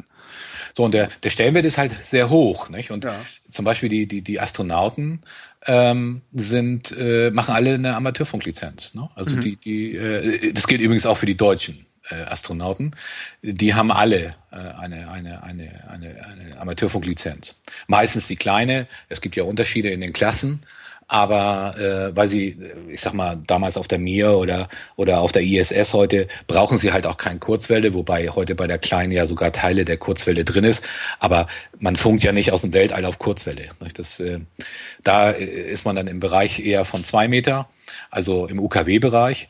Und äh, ich meine, die Mir, die, äh, die Mir ist nicht mehr da, aber die die war ein sehr schönes, sehr schönes Ding. so. Ähm, die die ISS, die ähm, ist ja nicht hoch, nicht? Das ist, äh, weiß gar nicht, 400 Kilometer, irgendwie so. Und äh, die kann man jeden Tag hören, also wenn die hier über unsere nördliche Gegend fliegt. Was heißt Äh, hören? Hörst du dann, was die reden oder ist das so ein äh, Datenstrom, Nö, das- den das Ding das- sendet? Ja, genau. Das ist so ein, also es gibt ja verschiedene, es gibt ja so so so so äh, Barken quasi, also äh, mit Positionsbestimmung, aber man kann auch die Astronauten hören, also die schnacken. Da, da gibt's echt, äh, noch, da wird schon äh, mit mit ganz normalen sterblichen Funkamateuren geredet. Ja? Also wenn die Zeit haben, die haben natürlich relativ wenig Zeit, aber es passiert doch sehr häufig, dass man auf 145, 800, also äh, äh, Megahertz, also 145,8 Megahertz, dass man dort äh, mit der ISS, mit irgendeinem Astronauten mal einen kleinen Plausch macht. Das geht natürlich nicht allzu lang, nicht? weil die Geschwindigkeit von dem Ding ist enorm. Stimmt, ja. Und, und ich kann mich noch erinnern an die Mir damals, äh, mit der habe ich häufiger zu tun gehabt, weil die hatte eine kleine Mailbox on board. Ähm, äh, da konnte man Nachrichten hinterlassen. Also man hat quasi äh, so Packet, Packet Radio gemacht. Das Ja. war so äh, sowas ähnliches wie, wie ja, es war nicht vergleichbar mit dem heutigen TCP/IP-Protokoll. Es war so, äh, so, so ein AX25, also sowas ähnliches wie das X25-Protokoll, was, was damals so Behörden in Deutschland benutzt haben. Und ähm, damit hat man also Datenfunk betrieben. Und ähm, ich kann mich noch erinnern, wir haben dann einfach, ich habe eine Nachricht äh, dann in die Mailbox abgelegt und das äh, für einen Australier, den ich kannte. Und ich hatte zu damaligen Zeitpunkt nur eine kleine Lizenz, also damals hieß das äh, Lizenzklasse C. Und äh, diese kleine Lizenz äh, erlaubte mir halt nicht auf Kurzwelle zu funken, weil ich konnte ja nicht morsen. Also durfte ich auch nicht auf Kurzwelle. Weil, wie ich schon sagte, bis 2003 war Morsen äh, Voraussetzung dafür, dass man überhaupt auf Kurzwelle funken durfte. Und äh, alle anderen durften nur oberhalb von 30 Megahertz funken. Und äh, das war die Klasse C oder äh, später dann Klasse 2, die gibt's heute nicht mehr. Ähm, und äh, wie gesagt, da hatte man keine großen Möglichkeiten. Ne? Entweder habe ich hier pff, um Pudding herum gefunkt, also mit meinen Nachbarstationen in 10, 20 Kilometer Entfernung. Oder aber ich habe ein Relais benutzt, weil Funkamateure brauchen ja auch viele Relais. Ähm, wo man dann so ähnlich wie die Feuerwehr, nicht? Also die Feuerwehrwagen können ja auch unheimlich weit funken. Das liegt an den Relaisstationen, die dann auf irgendeinem Antennenmast sind, auf einem großen Fernsehturm zum Beispiel. Ah, Und äh, die funken dann auf zwei Frequenzen, damit man ähm, äh, quasi äh, eine Sendefrequenz hat und eine Abstrahlfrequenz von dem Relais. Das heißt, man muss sich das so vorstellen, ähm, der, der, der Feuerwehrmann quasi drückt sein Mikrofon, der hat ja Push-to-Talk, das heißt, er kann nicht hören, wenn er spricht. Das heißt, er kl- klassisches Funken halt und äh, er drückt seine Taste und in dem Moment sendet er, sagen wir mal, ich nehme jetzt falsche Frequenzen, nur zur Veranschaulichung, äh, auf 100 Megahertz sendet er und das Relais strahlt das, was er gerade sendet, auf 100 Megahertz auf 200 Megahertz ab. ja. Ja, ähm, dadurch können das alle anderen hören. Und ähm, das ist nämlich dann die Ausgabefrequenz, beziehungsweise die Frequenz, auf der alle, alle äh, ähm, Feuerwehrwagen oder Krankenwagen, Polizeiwagen hören. Und die haben natürlich verschiedene Frequenzen, aber grundsätzlich ist das Prinzip so. Und wenn der losgelassen hat, können die dann antworten. Die senden dann halt immer auf der unteren Frequenz und auf der oberen Frequenz hören sie. Kann auch umgekehrt sein. Und so ähnlich funktioniert das mit dem Amateurfunk auch äh, über Satellit, nicht? also oder mit einer Raumstation. Wobei bei der Raumstation äh, zum Beispiel bei der 145 800 da wird diese Frequenz als Single-Frequenz benutzt. Das heißt, man muss halt warten. Das mhm. wird nicht umgesetzt. So, jetzt gab es aber die Möglichkeit, äh, über, über Relais zu funken, äh, über fliegende Relais. Es gab, jetzt muss ich überlegen, das war, ich glaube, Oscar 21 hieß das Ding. Äh, Amateurfunksatelliten wurden ja auch in, in, in rauen Mengen gebaut. Also Funkamateure haben eigene Satelliten entwickelt und die als äh, ja, als Nutzlast äh, äh von der ESA in den Weltraum transportieren lassen. Aber das kostet doch ein Vermögen, so ein Ding da hochzuschießen, oder nicht? Jein. Ähm, die meisten wurden dann so, also es, es, es gab immer so Möglichkeiten. Normalerweise wurde so eine so eine Ariane-Rakete halt bestückt mit mit zwei oder drei kommerziellen Satelliten Aha. und die müssen ja irgendwie miteinander verbunden werden. Ne, dann können ja nicht da frei drin rumschweben. Die müssen ja irgendwie ins All und dann und zwischen diesen äh, Halterungen quasi, womit die äh, voneinander getrennt sind und zusammengeschraubt sind. Da passten dann, äh, also da baute man halt quasi genau dazwischen die Amateurfunksatelliten, dass die mitkamen. Die waren ja klein. Also so ein, so ein, so ein, so ein ich glaube Oscar 13, der, der war vielleicht, der sah aus wie ein Borgschiff, ja, also mhm. nur so ein, so ein, so ein Würfel. Und äh, mit so ein bisschen Solar und äh, Panels dran und äh, der, der war nicht groß. Ich weiß gar nicht, was der müsste ich nachgucken. Also in Wikipedia kann man das bestimmt nachlesen. Also Oscar 13, äh, der, der wird nicht groß gewesen sein. Der hat vielleicht eine Seitenlänge gehabt vom halben Meter oder so. Also Ach echt, aber äh, muss der nicht auch irgendwie, weiß nicht, Treibstoff, damit er äh, äh Ja, ein bisschen. Der hat einen kleinen Motor, einen kleinen Raketenmotor und dann wird er halt bis in der, bis er in der Position ist, dann bekommt er einmal seinen Schub und dann fliegt er halt. Die haben Aber irgendwann kommt er doch runter. Richtig, ja, die verglühen dann. Ach so, also das ist auch direkt eingeplant. Also es ist ja. jetzt nicht so, dass das Ding dann irgendwie die nächsten sechs Jahre da oben bleibt als Relaisstation. Nee. Ja, doch, also die halten schon einige Jahre. Also Oscar, Oscar 10 zum Beispiel ist so ein gutes Beispiel. Der hatte, der muss Ende der 80er Jahre äh, gelauncht sein. Mhm. Ich habe den noch benutzt. Ähm, und der hatte eine Umlaufbahn, die sind immer so elliptisch. Also dieses Epigeum, das ist unten bei so ungefähr 1200 äh, 1,2 Kilometer, ne? nee, äh, 1200 Kilometer. Mhm. Bei 1200 Kilometer ähm, ist das äh, Epigeum, also der untere Bereich, und das Apogeum ist dann bei 38.000. Mhm. Das heißt, er hat eine ganz schönes Ei geflogen. Ja? Und äh, und das hat er jahrelang gemacht. Und Oscar 13, 10 äh, hatte das Problem, dass der relativ schnell, das muss 1993 gewesen sein, also nach ein paar Jahren, haben die Akkus versagt. Die, die sind gebrückt gewesen, da ist irgendwas kaputt. Mhm. Und jahrelang ist der trotzdem weitergeflogen, aber man konnte ihn nicht mehr benutzen. Der jammerte dann immer vor sich hin, man konnte ihn hören. Der jammerte richtig, da war so ein ganz heuliges Signal drauf. Also ein bisschen kam da noch, das war so ein richtiges, richtiges Jammern, der tat einem echt leid. Und irgendwann kippten diese Akkus plötzlich wieder, diese Batterien ja. da drin. Und, und, und, und man konnte wieder mit dem Ding funken. Das war dann aber ein paar Jahre später oder zwischendurch immer mal wieder. Ähm, ich weiß nicht, was mit dem heute ist. Ich mache schon ewig keinen Satellitenfunk mehr. Ich glaube nicht, dass er dann auch rumeiert. Also ähm, das ist jetzt ja auch schon über 20 Jahre her. Also ähm, das äh, weiß ich nicht mehr genau. Aber der Oscar 13 war der bessere von den beiden. Der hatte ein unheimlich strammes Signal. Äh, man konnte, das war also, als ob der neben einem fliegt halt quasi, nicht? also wie eine Station, die nur fünf Kilometer entfernt ist. Mhm. Und da hat man dann eben dasselbe Verfahren wie bei den Relais benutzt, indem man einfach auf zwei Meter, also im UKW-Bereich, äh, gesendet, gesendet hat und im 70 Zentimeter Bereich gehört hat. Mhm. Äh, oder umgekehrt, diesen Fall gab es auch. Und dann gab es noch andere Modi, wo man quasi auf äh, im Gigahertz-Bereich gesendet hatte und dann auf, auf, auf 400 Megahertz gehört hatte. Aber wie gesagt, das waren nur so verschiedene Modis, die man benutzen konnte. Und äh, ja, und da hat man dann eben einfach mit der ganzen Welt geredet. Und da habe ich für mich persönlich, also Kurzwelle hin oder her, für diese Satellitenverbindung, da habe ich für mich persönlich, glaube ich, das, das beste äh, QSO, wie wir das nennen. Also QSO heißt Funkgespräch. Ja, ist wieder so ein Kürzel aus dem CW-Bereich, also aus dem Morse-Bereich. Ähm, gemacht. Und zwar war das eine Verbindung mit einem Funkamateur auf Französisch-Polynesien, auf Tahiti. Also mhm. in Französisch. Ne? Und jetzt muss man sich vorstellen, der Satellit ist zwar ähm, ja, der ist, äh, ich, ich habe ja nur die Möglichkeit, mit Satelliten zu arbeiten, wenn ich ihn irgendwo sehe mit meiner Antenne. Das heißt, ja. ich muss ja auch meine Antenne die ganze Zeit nachführen. Und äh, um, um äh, Tahiti zu erreichen, von hier aus, wenn man sich die Erdkugel anguckt, über einen Satelliten, bedeutet der Satellit muss irgendwo genau in der Mitte zwischen diesen beiden Punkten sein, ja. weil Französisch-Polynesien ist halt echt auf der anderen Seite. Mhm. So, das heißt, es geht also nur, wenn er auch sehr hoch ist, also im Apogeum. Und äh, für mich war es so, ich habe das nachher nachgemessen, ich konnte sehen, ich hatte so einen kleinen, kleinen selbstgebauten Computer.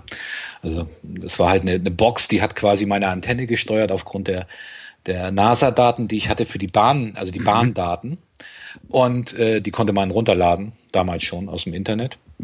Ich glaube, per USCP war das sogar noch. Und, äh, und dann hat man äh, habe ich ein, eine, eine, meine Antenne auf minus ein Grad. Also der Satellit war hinterm Horizont für mich ja. mit minus ein Grad und für den Tahitianer ebenfalls. Für den war der Satellit noch gar nicht hochgekommen. Der war noch etwas unterm Horizont. Wie geht das? Und bei mir war er gerade weg. Naja, es, es war halt so ganz knapp. Das ist auch wieder so eine, so eine Reflexion. Nee, kann ja nicht, ist ja keine Ionosphäre da, wo das reflektiert Nein, nein, genau. Das, das, äh, das äh, hat so funktioniert, äh, weil es geht immer ein bisschen über den Rand. Also ja. einen ganz kleinen Ticken. Und es war halt Glück, ne? reines Glück. Und zwar zur richtigen Zeit am richtigen Ort, der, die richtige Frequenz, der richtige Funkamateur vom, also äh, reines Glück. Ähm, was anderes kann man dazu nicht sagen. Und das ganze Ding hat 17 Sekunden gedauert. Und weil dann war weg, ne, vorbei. Und äh, woher wusste der dann, wem er seine QSL-Karte schicken muss? Hast du in den 17 Sekunden noch schnell deine Adresse gesagt? Ja, mein Rufzeichen, das langt ja. Das ist ja weltweit eindeutig. Da Ach gibt so. es Listen. Und äh, um ein Funkgespräch komplett zu bekommen, langt das aber nicht. Äh, man muss auch noch einen Signalreport rüber bekommen. Also ich muss ihm auch noch sagen, wie ich ihn gehört habe. Also höre dich klar und deutlich mit 5 over. Ja, so. genau. Wobei okay. wir dann 5-9 sagen, weil die Signalstärke wäre dann der 9, also die 9 oder, also heute sagt man eigentlich nur noch 5-9, was überhaupt mit der Realität nichts zu tun hat. Nicht? Also es ist einfach nur Faulheit. Denn ähm, ja, eigentlich sagen immer alle 5.9. Ne? Also 5.9 würde aber bedeuten, du hast ein super Signal, also ein S9 quasi. Äh, S9? Das ist, ja, das ist der S-Wert quasi. Also die, die Signalwerte sind halt eingeteilt von 1 bis 9 und dann plus plus 10, plus 20 und plus 30 dB. Das ist halt einfach nur die Signalstärke, die da dargestellt wird aus dem Instrument und da steht das dann halt drauf. Mhm. Und die, die äh, ähm, so, und äh, heute wird eigentlich immer 5-9 gesagt, vor allen Dingen bei Funkwettbewerben. Also nicht bei den Fuchsjachten, sondern bei den richtigen Funkwettbewerben, wo man eben Kilometer funkt. Also versucht, so viele Verbindungen wie möglich zu machen und dann die Entfernung zwischen den beiden äh, Stationen nimmt und, äh, und dann äh, ja, und dann eben diese, das aufaddiert und wer am meisten Kilometer hat, hat gewonnen. Mhm. Ne? So, so, so funktionieren die Wettbewerbe dann. Und ähm, es gibt auch noch andere Varianten, wo man andere Sachen sammelt, aber im Grunde genommen geht es entweder um Kilometer sammeln oder um DOK sammeln. So ein DOK ist, äh, ist eine Ortsverbandskennung äh, vom, vom Deutschen Amateur- und Radioclub hier in, in Deutschland. Funkamateure sind ja äh, zu einem relativ großen Teil organisiert ähm, in dem DAAC. Und äh, ich glaube, 41.000 Funkamateure in Deutschland sind im Moment dort Mitglied. Wie viele ähm, gibt es insgesamt? Ich, ist eine Schätzung, ich kann es nicht genau sagen, aber ich glaube, es sind so um die 70.000, würde ich sagen. Aha. 60, 70.000. Diese, diese Lizenz, die du da erwerben musst, um überhaupt funken zu dürfen, ist die aufwendig? Oder ist das so ein Ding, ja. wo ich hingehe und schnell mal äh, unterschreibe eine Prüfung ablege? So. Ne, die ist schon aufwendig. Also ich habe, okay, ich habe nicht so richtig lange gelernt, aber das lag mir damals auch. Also wenn man jetzt nicht aus einem technischen Bereich kommt, und ich komme ja nicht aus einem technischen Bereich, ähm, dann äh, ist das ein bisschen schwerer, weil man muss halt, äh, also damals, ja, also äh, Anfang der 90er und das war in den 70er noch viel, viel schlimmer, ähm, man muss halt wissen, wie ein Funkgerät funktioniert und man muss das eben auch darstellen können. So, und das könnte ich heute gar nicht mehr. Also so grob, ja, aber man, ich, ich, ich, da, ich, ich greife ins Regal, da ist ein fertiges Funkgerät und ich stecke den Stecker rein. Ja. Natürlich weiß ich auch im technischen Bereich das Notwendigste, was ich wissen muss. Was wäre ähm, das? Ja, zum Beispiel Ausbreitungsbedingungen. Ich, ja, ich würde also nicht auf die Idee kommen, ähm, auf zwei Meter mit USA funken zu wollen, außer ich mhm. funke über den Mond. Das wäre natürlich noch eine Alternative. Aber das geht, da steht eine Relaisstation? nee, aber der Mond reflektiert.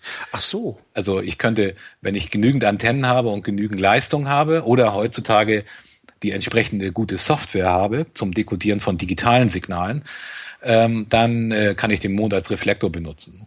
Oder, oder auch die Raumstation, ne? Auch das könnte man benutzen. Ja, aber die ist ja sehr schnell weg. Der Mond ist ja dann doch ein bisschen länger da. Das ist ja richtig, abgefahren. Richtig, genau. Das nennt man EME, Erde, Mond, Erde. Und äh, da gibt es Stationen, äh, der Whisky 5 äh, Uniform November, also W5UN, das ist ein amerikanischer Funkamateur. Äh, der ist relativ bekannt, äh, weil der äh, relativ große Antennen hat. Der sitzt in W5 ist Texas, also der sitzt in Texas und äh, meine ich, ja, ja, W5 müsste Texas sein. Der hat viel Platz und ich, habe mal vor Urzeiten Antennen von ihm gesehen. Der hatte äh, quasi ein, ein, sich ein Stahlgerüst gebaut und da, ich weiß gar nicht mehr, nehme ich mal einen Wert, also ich wird nicht stimmen, aber so 60, 70 Antennen dran geschraubt. Äh, das Ganze war irgendwie, weiß ich nicht, 40, 50 Meter breit und an beiden Seiten hatte er einen LKW, so, so, so, so, einen Auflieger, ne? so, so einen normalen, wo man normalerweise einen LKW, so einen Auflieger drauf schnallt. Da hat er das ganze Ding drauf gemacht und dann konnte er quasi mit den LKWs die Antennen drehen. So. Geil. In der Mitte hat er halt so einen Drehkranz. Ne? Und also Funkamateure sind da äh, erfinderisch. Ne? Es gibt auch viele, die so Panzerdrehkränze benutzen, ne? von Leopard 1 Panzern, um eben große drei, vier Meter Schüsseln zu drehen und all sowas. Ne? Alles, was so übrig ist. Das ist also, das ist tatsächlich ein Hobby für die Landbevölkerung. Also ich in meiner in meiner äh, Altbauwohnung im dritten Stock in Berlin Tempelhof äh, bräuchte da gar nicht mit anzufangen, oder? Es macht nicht viel Spaß. Also ähm, man kann es machen. Es gibt auch heute ähm, ähm, zunehmend Systeme, äh, wie zum Beispiel Echolink. Das ist äh, etwas, wo man den Amateurfunk äh, mit mit dem äh, mit dem Internet verbindet. Das heißt, ich habe einfach nur noch einen PC Ja, nee, das ist ja nicht der, das ist ja und komme Nee. dann ne, und, und komme dann in New York auf irgendeinem Relais raus. ja, aber das ist nee, das ist das, das ist nicht das Richtige. Also wenn dann willst du ja the real deal haben irgendwie. Ja, genau. Also ja, ja, es ist auch nicht, es ist auch Dann nicht kann ich mich auch in irgendeinen IRC-Chat einklinken oder sowas. Also wenn ich Ja, genau. Es ist auch nicht sehr, sehr, sehr angesehen. Also äh, nur letztendlich, wenn man jetzt äh, Funkamateur schon ist und man hat auf dem Land gelebt und musste dann aus beruflichen Gründen in die Stadt ziehen, dann ist das immer noch eine Möglichkeit, Kontakt zu halten mit Leuten, mit denen man vorher Kontakt direkt Mhm. hatte. Aber ansonsten ist äh, ist das äh, ja, es ist halt wirklich nicht Amateurfunk. Ne? Und Das heißt, ich bräuchte dich auch gar nicht zu fragen, was für ein Gerät ich mir denn hier hinstellen sollte, wenn ich da die ganze Zeit, also das knirzende, piepende Gerät in der Ecke stehen haben will. ja, das Einzige, was du ich machen kannst, empfange eh nix. ja, doch, du würdest was empfangen. Es gibt ja jede Menge Relais in Berlin. Ach so. Äh, Das heißt, du könntest auf zwei Meter und, und 70 Zentimeter, wahrscheinlich auch auf 23 Zentimeter im Gigahertz-Bereich, ähm, kannst du mit Sicherheit äh, mit anderen Funkamateuren schwatzen. Also das, das geht schon, weil eine kleine Antenne kriegst du schon irgendwie untergebracht. Das sind ja nur kleine Stabantennen, wie man sie im Grunde genommen am Auto montiert. Okay. Ähm, die kannst du dir dann draußen ans Fensterbank oder ans Geländer vom, vom Balkon. Das geht. Es gibt sogar für Kurzwelle Möglichkeiten äh, mit, mit ganz speziellen Antennen mit relativ wenig Sendeleistung. Da sollte man dann lieber morsen, äh, weil morsen benötigt nicht so viel Sendeleistung wie Sprache.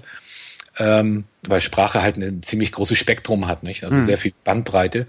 Und äh, ja, und deswegen, ähm, da gibt es schon Möglichkeiten auch in der Stadt, aber es ist alles nicht so richtig schön. Also Stadt ist äh, für einen Funkamateur nicht so toll. Es gibt natürlich Ausnahmen. Nicht? Also es gibt äh, durchaus in Hamburg kenne ich jemanden, der hat auf dem Hochhaus äh, in, in, in 80 Meter Höhe hat er seinen Beam, das ist schon fast zu hoch.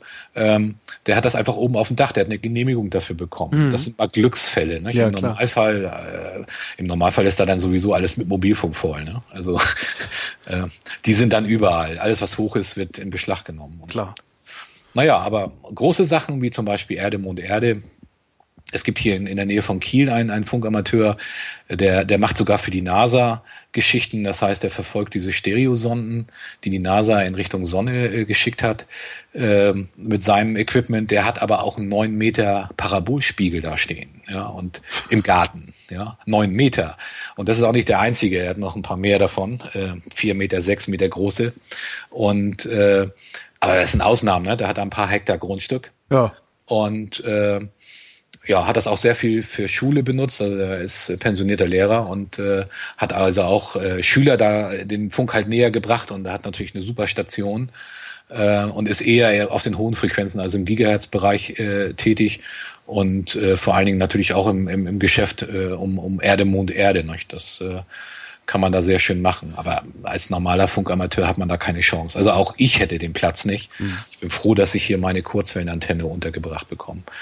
Und wie gesagt, damals habe ich angefangen mit dem Satellitenfunk und da habe ich eben doch sehr viel Spaß dran gehabt. Heute ist das leider nicht mehr so toll, weil es keine Satelliten mehr gibt oder nur noch relativ wenige. Früher Oscar 10 und Oscar 13, das waren tolle Satelliten. Also da konnte man wirklich acht Stunden auf einem Satelliten funken, weil der war ja so hoch im Apogeum bei 38.000 Kilometer. Mhm. Äh, den hat man natürlich auch eine ganze Weile, der ist ja fast geostationär.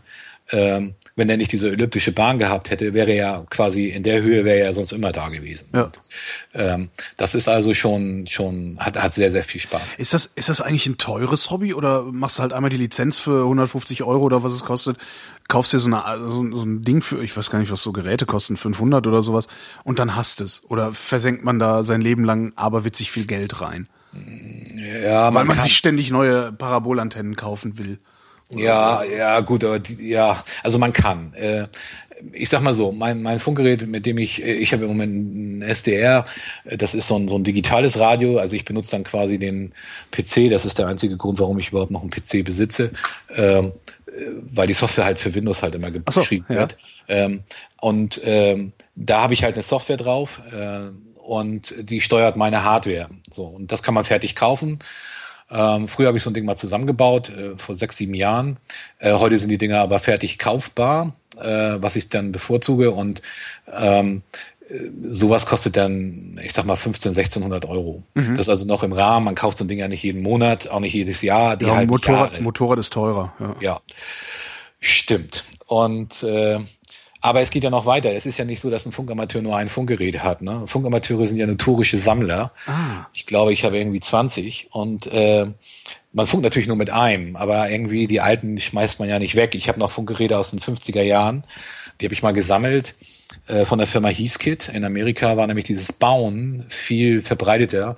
Es gab dort Bausätze, die quasi mhm. unter dem Weihnachtsbaum standen. Da haben die 13-, 14-jährigen Kids haben quasi ein Radio zum Zusammenbauen zu Weihnachten bekommen. Und dann haben die das zusammengelötet. Und das gab's hier alles nicht. Oder nur im ganz kleinen Rahmen, so Detektorradios und äh, Detekt äh, Detektorradios mhm. zum Beispiel. Aber das ist ja Kleinkram. Die haben richtige Transceiver gebaut, Sendeempfänger und mit Röhren drin. Und diese alten Dinger, die waren immer so ganz komisch grün lackiert. Ähm, davon habe ich einige gesammelt. Äh, und benutze sie auch ab und zu mal. Nicht? Und obwohl das kann man nicht mehr vergleichen mit dem heutigen äh, super tollen äh, Computerfiltern, die da drin sind, alles digitalisiert und so. Da ist es natürlich schon fast wie Radio hören, wenn ich da mit jemandem rede. Währenddessen früher das noch wirklich richtig am Knistern und Knarzen war. Nicht? Und ein anderes Funkgerät, was ich hier habe, das habe ich mir vor, weiß ich gar nicht, 15 Jahren gekauft. Äh, das hat damals 3000 Mark gekostet. Das war auch viel Geld, fand ich. Was viel teurer ist als die Funkgeräte, sind die Endstufen weil man will ja auch ein bisschen gehört werden. Ja, und äh, ein Funkamateur, und das ist auch einer der Gründe, warum man dafür eine Lizenz braucht, darf ja mit einer wahnsinnig hohen Sendeleistung senden. Denn wenn ich das mal vergleiche, der der äh, damalige CB-Funker, äh, als ich noch CB-Funk machte in den 70ern, das waren so 100 Milliwatt, glaube ich, war erlaubt auf ein 12-Kanal-Funkgerät. Und äh, Kanal 4 bis 15 war das, glaube ich. Ja, ja, irgendwie sowas. Hm. Ja, Oder und Kanal 9 war dann der Anrufkanal. Ne? Stimmt. Oder, ja, und da kam dann Teddybär 1.4 oder wie der hieß. Kanal genau. jedenfalls. und äh, ja, ich, ich hieß damals Satellit, ich weiß das noch. Und hatte eine ganz grausame, selbstgemalte QSL-Karte. ähm, aber naja, jedenfalls äh, äh, auch damals schon. Ne? Also man wollte ja weiterkommen. Ne? Man wollte ja auch mal mit England funken, auf CB-Funk. Ne? Also hat man natürlich hoch illegal sich dann äh, italienischer Produkte bedient. Aha. Italien ist bekannt für viel Leistung.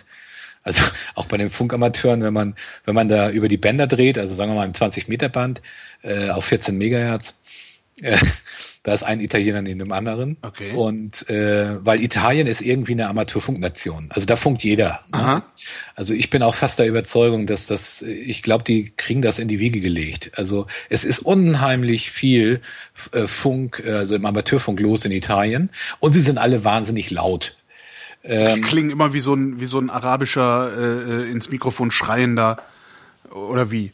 Ja, ja, die, die, also die, die fahren ihre Endstufen immer hoch. Die haben so laut so im Sinne von deren Signal ist das Stärkste, Ja, was das kommt. Ist, ja, genau. Ah, okay. Sie reden natürlich auch sehr schnell und laut, wie Italiener halt so sind, Mhm. äh, was völlig okay ist, aber, aber grundsätzlich sind sie auch relativ laut, weil sie eben meistens mit sehr hoher Leistung funken. Okay. Und äh, das, das charakteristische äh, Orla, Orla, äh, das sagt jedem Funkamateur was, denn äh, die brüllen immer Orla, damit können sie, also dieser Laut, ja, ist Ja. ideal geeignet, um die Röhren so mal richtig ne, auf Leistung zu bringen. Und äh, damit stellen sie dann ihre Endstufen ein und dann sind sie relativ laut. Aber die Deutschen machen das genauso, nur nicht in der Menge oder gefühlt nicht in der Menge. Ich weiß gar nicht, wie viele italienische Funkamateure das gibt. Also gefühlt zwei Millionen. ne? Okay. Also äh, wahrscheinlich sind es bedeutend weniger, aber naja. Und diese Röhrenendstufen, auch als CB-Funker konnte man die kaufen von der Firma Cetagi. Also fast jeder CB-Funker, also zumal in der damaligen Zeit wird ein Cetagi-Brenner gehabt haben. CB-Funker haben ja Brenner gesagt und nicht Endstufe. Stimmt, Brenner. Ja. Ich, ja, da ganz dunkel erinnere ich mich noch. Ja, das ist dann der Unterschied zwischen den richtigen Funkamateuren, die dann eben Endstufe sagen. Ähm, aber Brenner ist das gleiche. Also ähm, die CB-Funker haben dann Brenner gesagt und ähm, ja, da war eben eine kleine Röhre drin und das ganze Ding hat geschwungen auf allen möglichen Frequenzen. Also so toll, dass eben diese gelben äh, Autos mit den Antennen oben drauf, die auch relativ schnell gefunden haben.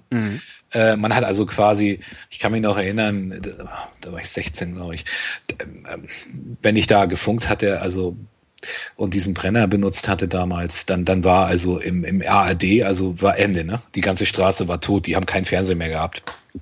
Und äh, das, da waren so viel Oberwellen, also die Vielfache von der Frequenz, auf der ich gesendet hatte. Äh, das heißt, äh, ja, ich habe ja auf 27 Megahertz äh, ge- gefunkt, aber ähm, irgendwo im 50 Megahertz Bereich war ja ARD, also also der der die, die, der VHF Bereich, das ist genau die doppelte Frequenz quasi, also eine Oberwelle und und da habe ich alles gestört und ähm, naja und dann irgendwann kam sie dann auch. Äh, Haben sie sich denn auch gefunden oder hast du früh genug Nee, oder rechtzeitig ich hab das Ding wieder ausgeschaltet? mitbekommen, ja, früh genug mitbekommen. Ich war völlig fertig und äh, habe alles so schnell wie möglich in eine Plastiktüte und äh, habe das dann in den Garten gebracht. Wir hatten so einen Garten hinterm Haus und mit so einem Schuppen und da habe ich das dann alles versteckt und oh, das war eine Panik. Als würden sie die Tür eintreten, ne? Aber da gab's ja, Ja. die wahnsinnigsten Geschichten, die erzählt wurden. Äh, Ja, haben sie natürlich nicht, die durften ja nicht mal rein, aber aber die hatten natürlich Autorität. Das heißt, die sind äh, trotzdem reingekommen. Das, also die Eltern äh, haben die natürlich reingelassen. Ne? Oh, Bundespost. Oh, Genau, dann kommt der, Ja. die Staatsmacht kommt. Ja, genau, der Staat. Und Genau. ja, und dann, ja.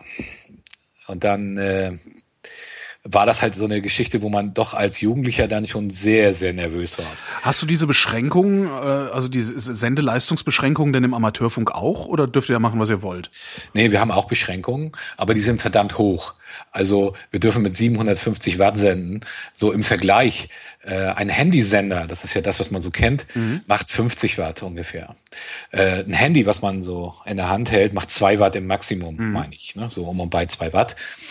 Und wir dürfen 750. Ja, das ist verdammt viel. Und wenn man dann bedenkt, dass die Antenne ja noch Gewinn hat, äh, das heißt, äh, ich vervielfache ja meine Sendeleistung durch die Antenne.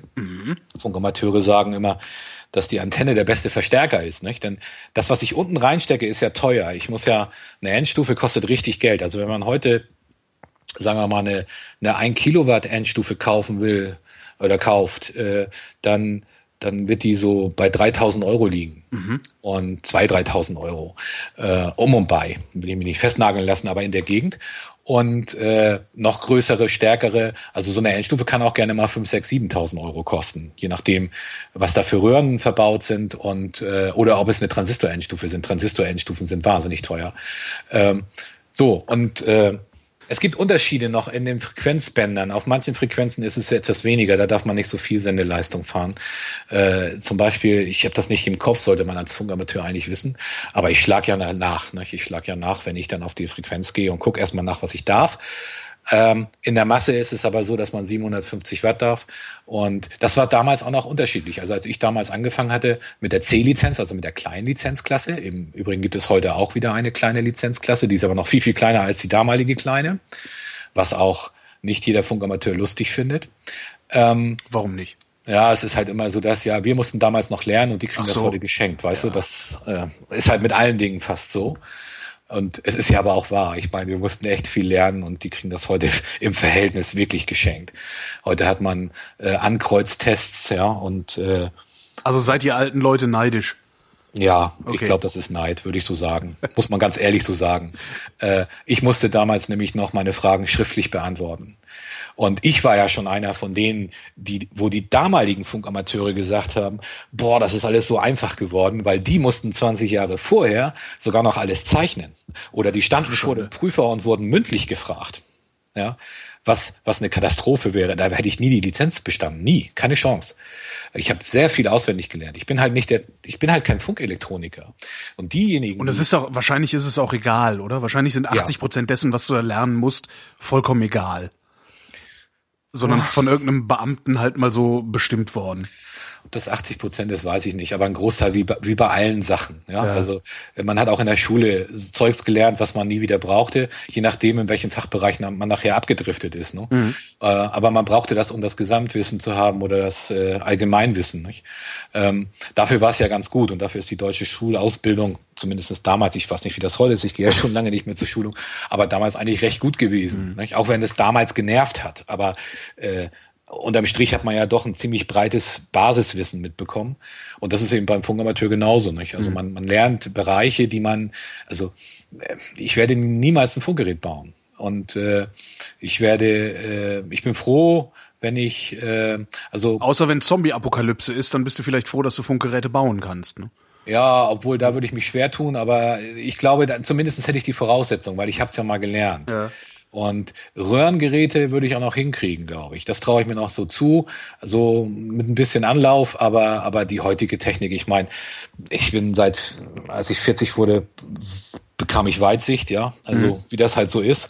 Und äh, wenn ich wenn ich heute in so ein Gerät reingucke, dann da siehst du ja nichts mehr. Das sind ja alles SMB-Bauteile. Äh, die sind so klein, da musst du mit riesengroßen Vergrößerungsgläsern und Lupen arbeiten. Äh, Mann, in meinen schönen Funkgeräten aus den 50er und 60er Jahren, da hast du dicke, fette Widerstände, da kannst du mit einem großen Lötkolben rein, äh, die kannst du noch reparieren. Ne? Das ist heute Was- alles nicht mehr möglich. Was passiert denn eigentlich? Also ich kaufe mir jetzt bei, bei hier bei Amazon für 40 Euro so ein Kurzwellen oder was war das Funkgerät, äh, das ich eigentlich gar nicht betreiben darf, weil ich keine Lizenz habe und funke da mit meinen Kumpels hin und her. Was passiert denn mir dann eigentlich? Nix. Doch, also äh, Funkamateure sind ja unheimlich, äh, ja, die finden das gar nicht witzig. Also wenn die mitkriegen, dass da jemand ist, äh, der nicht dahin gehört, und das kriegt man ja, wie ich vorhin schon sagte, relativ einfach mit Ja. durch den Slang, der fehlt. Ja, man, man hat da bestimmte Begriffe einfach nicht drauf. Und äh, dann äh, ruft der Funkamateur die Bundesnetzagentur an und dann geht das los. Ne? Dann wird er ausgehoben. Nicht? Und dann kann er seine Geräte abgeben und kriegt eine Strafe. Das passiert. Ne? Früher viel krasser, heute etwas schwieriger, weil da sind die Behörden nicht mehr ganz so hinterher. Man muss da sich schon ein bisschen anstrengen. Ähm, es ist illegal. Es ist, ich weiß gar nicht, ob es heute noch eine Straftat ist. Früher war es immer eine Straftat. Es, äh, äh, früher war aber auch eine Straftat, wenn man sein Modem an die Telefondose gesteckt Stimmt, hat. Also insofern äh, bin ich mir jetzt nicht sicher, ob das noch eine Straftat tatsächlich ist oder ob das im Bereich der Ordnungswidrigkeiten bleibt. Das kann ich nicht genau sagen. Aber in jedem Fall wird sich darum gekümmert. Vor allen Dingen, wenn vermehrt gestört wird. Meistens sind ja diejenigen, die sich illegal solche Geräte kaufen, ähm, sind ja äh, dann ja Störer, nicht? Also die sind ja nicht, weil es gibt ja auch genug Möglichkeiten, äh, andere äh, Funkdienste zu benutzen.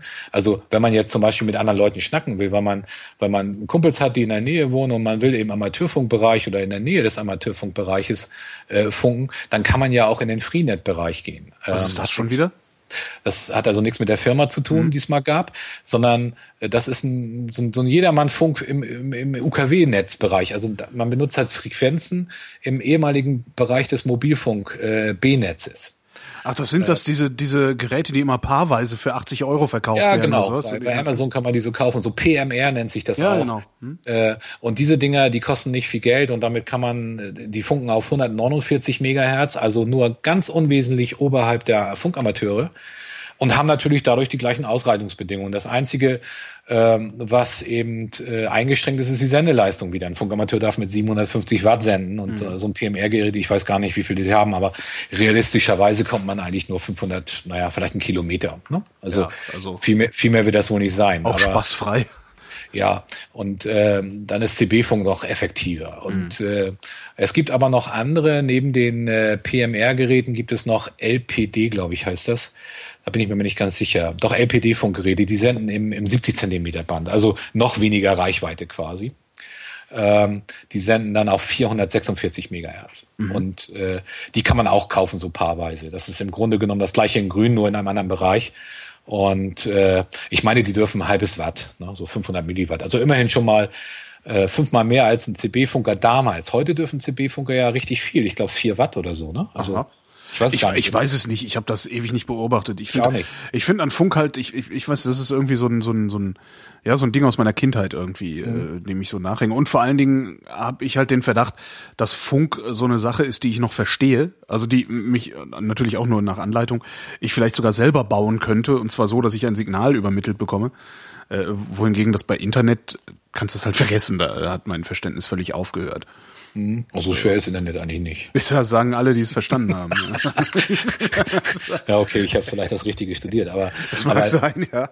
Aber aber letztendlich äh, ähm, ja, also Funk ist so schwer nicht, aber ja gut, also wie gesagt, die Technik, das ist auch nicht nur mein Ding, nicht? Also jedenfalls nicht die tiefe Technik, ein Funkgerät bauen möchte ich nicht.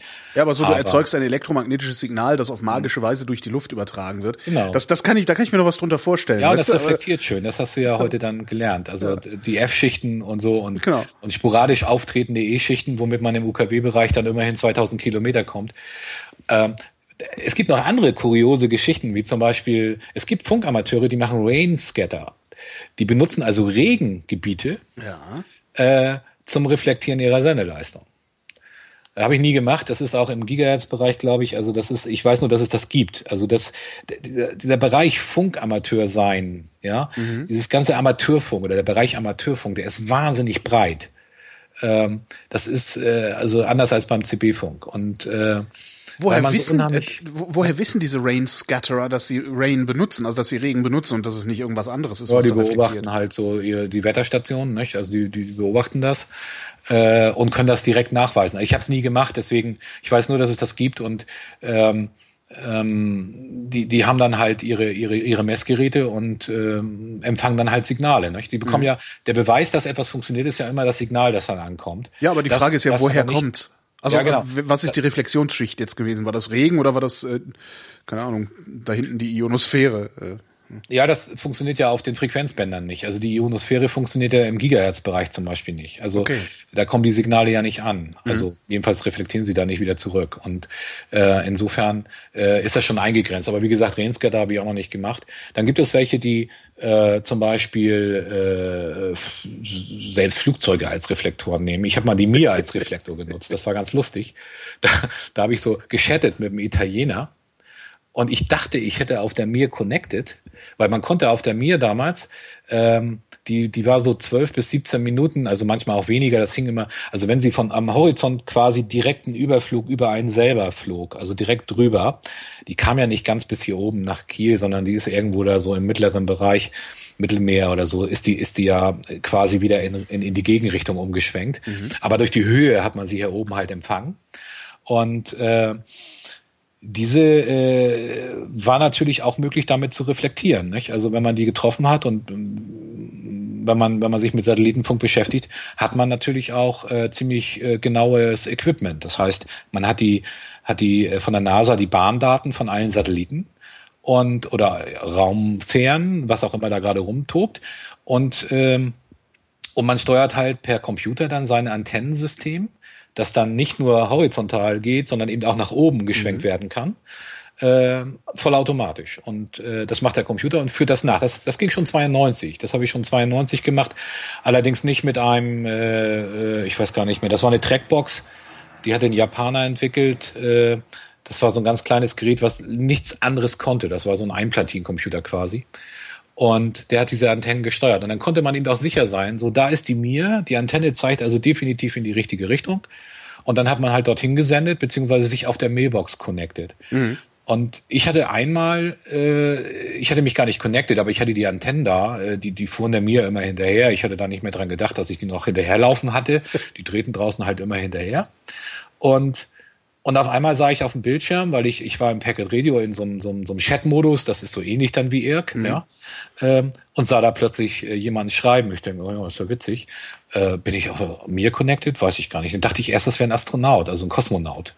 Und die haben das ja oft gemacht. Also die haben auch oft geschnackt damit einem. Also die haben oft, oft Sprechfunk gemacht. Aha. Und äh, aber das war ein Italiener, der hat sein Rufzeichen dann übermittelt. Und äh, wie gesagt, ich habe nicht den Beweis, aber es kann nicht anders gewesen sein, dass ich den, äh, dass wir tatsächlich beide die Mir als Reflektor benutzt ah, ja. haben, dass quasi das Signal da reflektiert wurde, weil es hätte auf dem direkten Wege, auf der Frequenz nicht ankommen können. Also da hätte auch keine andere Ausbreitungsmöglichkeit hätte funktioniert. Und insofern äh, äh, bin ich heute immer noch fest davon überzeugt, dass es eine Reflexion beziehungsweise eine, eine, ja, eine Reflexion an der mir war. Ne?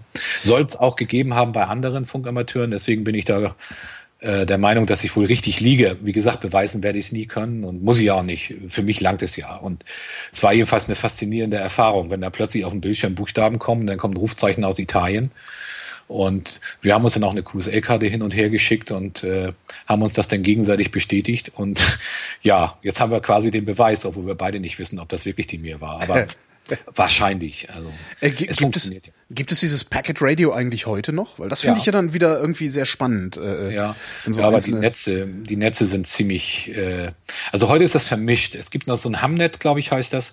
Äh, das heißt wieder Amateurfunkkopplungen dazwischen, äh, äh, Internetkopplung im Amateurfunk, mhm. wo also Strecken überbrückt werden übers Internet und dann wieder in Funk umgedreht werden. Äh, bis vor zehn Jahren, glaube ich, war das Packet Radio Netz noch in Ordnung in Deutschland. Da hatte man sehr, sehr viele Packet Radio Verbindungen, auch so Weitverbindungen. Die gingen dann ja immer so 60, 70 Kilometer. Mhm. Ähm, und so konnte man quasi sich durchhangeln, nicht? Von einem Repeater zum nächsten per, per Tastatur, nicht? Und dann, das ging bis in die USA, nicht? Also, weil es gab auch Kurzwellen Packet, Packet Radio. Ja. Und dann hat man einfach über Kurzwelle umgeschaltet von einem Relais, das beides hatte. Das hatte UKW und Kurzwelle und man ist dann quasi dann in der USA rausgekommen auf irgendeinem Packet Radio Knoten und hat dann mit den Leuten da geschattet. Und äh, aber das war dann rein funkgebunden. Ne? Das war also mhm. also noch echter Amateurfunk. Heute sind sehr viele Internetstrecken, weil die Leute kann man ja direkt chatten gehen dann auch wieder. Ja, genau. Und es gibt auch noch eine eine Betriebsart, die gerade aufkommt, beziehungsweise ein ein ja D-Star nennt sich das. Äh, das ist so im Aufkommen, da habe ich keinen Schimmer von. Das ist ganz neu, also absolut brandneu. Ähm, anscheinend irgendwie aus Japan. Ähm, hier haben die bei uns in der Nähe auch so ein Relais gerade gebaut. Da connectet man sich auch äh, auf, äh, äh, also es läuft auch mit Internet, aber so wie ich das verstanden habe, aber da kann ich auch falsch liegen, das ist so jetzt gefährliches Halbwissen, mhm. ist das wohl so, dass ich äh, ich connecte damit richtig Funk auf das Ding. Das Ding ist aber verbunden per Internet mit irgendwas anderem, was per Funk ist, irgendwo. Und da connectet der nächste wieder per Funk. Also das heißt, ich habe eine Funkverbindung zwischen, also beide haben ein Funkgerät in der Hand, aber dazwischen ist Internet. Aber wie gesagt, das ist gefährliches Halbwissen, aber so ähnlich müsste D-Star sein. Und äh, das ist ganz neu. Ich habe das aber. Ja, aber trotzdem, also ich finde, wenn da Internet dazwischen ist, dann ist das uncool. Also wenn, ja. dann muss das schon sein eigenes Internet sein, das über Funk äh, äh sich dann mehr oder weniger aufbaut. Ja. Ja, ja, richtig. Also nach meiner Meinung ist auch das nur. Aber wie gesagt, ich kann da auch mm, falsch liegen bei dem D-Star, mhm. dass da kein Internet, also wie gesagt, das ist ganz neu. Es gibt auch nur spezielle Funkgeräte dafür. Ähm, ich weiß nur, dass die mit unheimlich wenig Bandbreite auskommen. Ähm, Im Gegensatz zu, zu anderen Betriebsarten, zum mhm. normalen Sprechfunk. Und ähm, aber auch eben parallel Daten übertragen können äh, zu dem zu dem normalen und äh, die die die Relaisfunkstationen miteinander werden werden verbunden. Also es ist durchaus möglich, äh, wie gesagt, mein gefährliches Halbwischen, dass es so ähnlich ist wie Mobilfunk, mhm. dass man quasi digitalen Sprechfunk hat und die, die, die Repeater, also diese D-Star-Repeater miteinander verbunden sind, so wie Mobilfunkzellen mhm. und man dann wieder rauskommt. Dann wäre es für mich noch echter Amateurfunk, weil die dazwischen ja auch funken. Allerdings habe ich keine direkte Verbindung mehr zwischen den zwei Personen. Ne? Ich habe ja. ein Relais. Aber das habe ich ja schon seit immer, denn auch äh, im UKW-Bereich habe ich ja in der Regel Relaisfunk. Also ich konnte ohne Probleme damals, äh, als ich noch Relaisfunk machte, ähm, also als es noch einfach war, in Autos Antennen einzubauen. Äh, deswegen sieht man das ja heute Stimmt, auch. das geht ja heute gar nicht mehr so einfach, ne? Nee, genau. Stimmt. Das ist einer der Gründe. Nicht? Was, und außerdem zerschießt man sich, wenn man da ein Gerät drin hat mit viel Sendeleistung, dann ist das ja nicht safe, dass auch der Bordcomputer das überlebt. Nicht? Oder ob er vielleicht gestört wird. Oder ich Ja, irgendwann der Airbag aus. Ja. ja, ich fahre einen Volvo, der hat Radar, ja. äh, Der, hat bremst Radar? ja, der bremst alleine, ja. Äh, wenn ich jemanden, ich kann keinem drauf fahren, weil das Auto einfach bremst, ja. Und äh, sehr praktisch. Oder der hält Abstand zum Vordermann. Ja, das heißt, ich habe ein Tempomat, ich sage, ich will jetzt 100 fahren und wenn jetzt vor mir eine Schnachnase ist, die mit 80 durch die Gegend fährt, ähm, dann habe ich, äh, dann bremst mein Auto eben auf 80 runter, hält den Abstand, den ich vorher eingestellt habe und und fährt dem eben hinterher. Dann muss ich mich nicht drum kümmern. Ist sehr angenehmes Autofahren. Manchmal nervt es halt ein bisschen, aber Da könnte man so einen Drängel-Mode einprogrammieren. Ne? Das ist, halt mir die linke Spur immer frei. Ja, schlimm ist das, äh, ich habe das heute erst wieder gehabt, ganz schlimm ist das, wenn man hinter in einer Kolonne fährt und die, die das nicht können, die beschleunigen ja und bremsen ja permanent, völlig Ja. unmotiviert in so einer Schlange. Ja. Und ich könnte das ja, ich könnte ja einfach nur, da ich den Abstand automatisch halte per Computer, ähm, habe ich das Problem ja nicht. Nur die vor mir haben das Problem und dadurch habe ich das ein Problem auch, weil es das ja durch, durchschlägt bis zu mir. Und, und die Verzögerung, also ein Autofahrer ist halt schneller. Äh, denn der Computer muss erstmal überlegen, oh, da wird jetzt langsamer, dann werde ich jetzt langsamer. Der hat aber schon längst wieder beschleunigt. Bis der Computer jetzt wieder beschleunigt, dauert das ein bisschen. Und das heißt, ich bin dann derjenige, der Du bist das Hindernis, genau. ja, genau. Da muss man ein bisschen aufpassen. Da muss man halt den Tempomat ausschalten und dann wieder so richtig fahren, wie man das gewohnt ist. Ne? Aber würde dir das überhaupt Spaß machen, äh, im Auto eine, eine Amateurfunkanlage zu haben? Früher ja, heute, heute fehlt mir das nicht, sagen wir mal so, weil äh, mit wem sollte ich denn da sprechen? Ähm, die Amateurfunkrelais, wenn man da heute mal über die Relais dreht, also zumindestens hier oben im Norden, ich meine, wir sind ja auch ziemlich dünn besiedelt, äh, da ist nichts, ja, da kann man ohne Probleme mal so zwölf Stunden zuhören und hört dann den NDR, also das norddeutsche Rauschen. Ja. Und äh, da ist nichts. Und äh, das heißt, es redet da keiner. Das Einzige, was man hört, ist alle zehn Minuten das Relais, weil das Relais das Rufzeichen durchgibt alle zehn Minuten, damit man auch weiß, wo man hinhört, äh, im Morsecode. Und äh, das morst dann halt so alle zehn Minuten vor sich hin und sagt, ich bin das Relais so und so und und gut ist. Manche sprechen inzwischen auch, da sind dann so Sprachmodule drin, die sagen dann, dann ist da eine nette Frau und die erzählt dann, wie sie heißt und dann, die hat natürlich ein Rufzeichen und heißt dann nicht äh, Monika oder so. Und ähm, Ja. Wo du Morse sagst, woher weiß man eigentlich beim Morsen, dass der Buchstabe zu Ende ist und der nächste anfängt? Das lernt man. Also der Abstand zwischen den Buchstaben ist ja unterschiedlich. Und äh, wenn man jetzt äh, ähm, einen Buchstaben hat, ähm, der, also A erkennt man den Buchstaben ja nur noch am Klang. Also ich, ich habe schon Probleme. Ich muss immer überlegen, wenn ich jetzt äh, Dadi Dadit zum Beispiel, das wäre jetzt für mich so der ein C ist das, ja. Ja. Das wäre jetzt da ist lang, ja. Die ist kurz, da ist wieder lang und dit ist dann kurz, weil am Ende bei, also wenn das der letzte Buchstabe ist, der kurz ist, dann sagt man immer dit und nicht die. Okay. Also so. Äh, man sagt das, aber es klingt ja, das klingt ja wie die. Ne? ja, genau. Und äh, und ähm, das wäre jetzt ein C. Und und jetzt äh, ist es so, dass man das als Funkamateur, wenn man das gelernt hat, also zu Anfang ist das höllisch schwer, ja. Und wenn man das dann so, ich habe zwei Jahre gebraucht, also Gott, nervtötend war das, weil ich wollte auf Kurzwelle. Das das war der einzige Grund, warum ich das gelernt habe. Und ich habe dann äh, ähm, ja, man nennt das dann in dieser Lautsprache erstmal so vor sich hin und dann hört man auf den Frequenzen oder man hat ein Computerprogramm. So. Und die Abstände zwischen den Buchstaben, die müssen nachher, ich weiß gar nicht mehr, wo die sein müssen. Also es gibt einen bestimmten Zeitpunkt, also eine Zeit, die zwischen diesen Buchstaben sein muss und auch zwischen Wörtern. Und die sind halt unterschiedlich. Und das lernt man und das taktet man selbst. Da denkt man nicht drüber nach. Das ist, als ob man Gitarre spielt. Da denkt man auch nicht drüber nach, wie lang Hals und Ton sein muss, sondern, sondern man macht es einfach. Und das ist nachher beim Morsen genauso. Genauso wie dieses Dadi Dadit, äh, ähm, also zum Beispiel CQ, ja, wenn ein Funkamateur irgendjemanden ruft, dann, dann äh, äh, würde er im, im Deutschen, was kein Mensch wirklich, na doch, es gibt welche, die das machen, aber die Masse macht es so nicht, dann würde man sagen, so allgemeiner Anruf, ja, und Äh, äh, damit würde man beginnen, quasi. Damit jeder weiß, ah, das ist ein allgemeiner Anruf, der will mit irgendjemandem reden. Habe ich Lust drauf oder nicht, äh, drehe ich weiter oder nicht oder antworte und so weiter. Und dann nennt er halt sein Rufzeichen und so weiter. Und beim Morsen ist es genauso, da sagt man dann halt eben nicht allgemeiner Anruf, weil da morse ich mir ja Wolf, weil ich ja jeden einzelnen Buchstaben morsen müsste, mhm. sondern äh, ich sage einfach nur CQ. Ja. CQ ist der Q-Code für für das für den allgemeinen Anruf und ich habe dann eben nur da die da di, da da die da, ja, zu zu, zu morsen. So, das mhm. sind die mhm. beiden Buchstaben. So, und das mache ich halt ein paar Mal hintereinander und, und, und, ruf, und zwischendurch gebe ich halt mein Rufzeichen. Und wenn du das schneller und immer wieder sagst, da, die, da, die, da, da, die, da, dann hörst du so eine Melodie da raus. Und jeder, jeder, jeder, jeder Funkamateur, der morsen kann, äh, der, der zählt keine. Also Morsezeichen zählen geht gar nicht. Das, das schaffst du nicht. Der, der hört nur noch diese Melodie. Und aufgrund dieser Melodie weißt du dann, ah, das war ein CQ.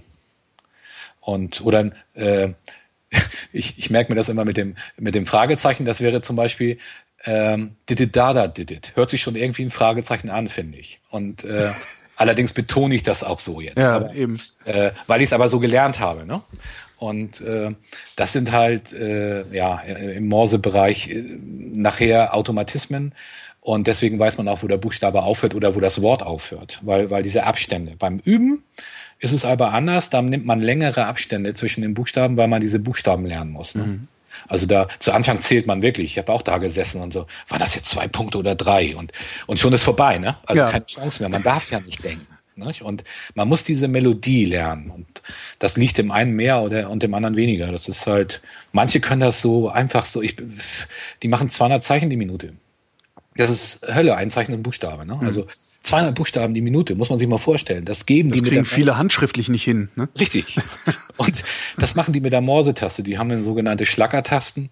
Das sind so Tasten, also normal, wenn man an Morsen denkt, denkt man ja immer so äh, an, an den Wilden Westen. Ja, genau, ja. Telegrafentaste, tick, tick, tick. Ja, genau. tick, tick, tick, ne? so eine ganz normale Junkers-Taste, so heißt die. Junkers-Taste. Ähm, und äh, daran denkt man dann immer ein richtiger Profi arbeitet damit ja nicht. Äh, damit kann man nicht schnell genug geben. Mhm. Und äh, richtige benutzen elektronische Morsetasten, äh, die quasi äh, die Töne generieren mhm. und nicht mehr richtig tasten, sondern eben intern tasten. Mhm. Und die haben dann so zwei Paddles.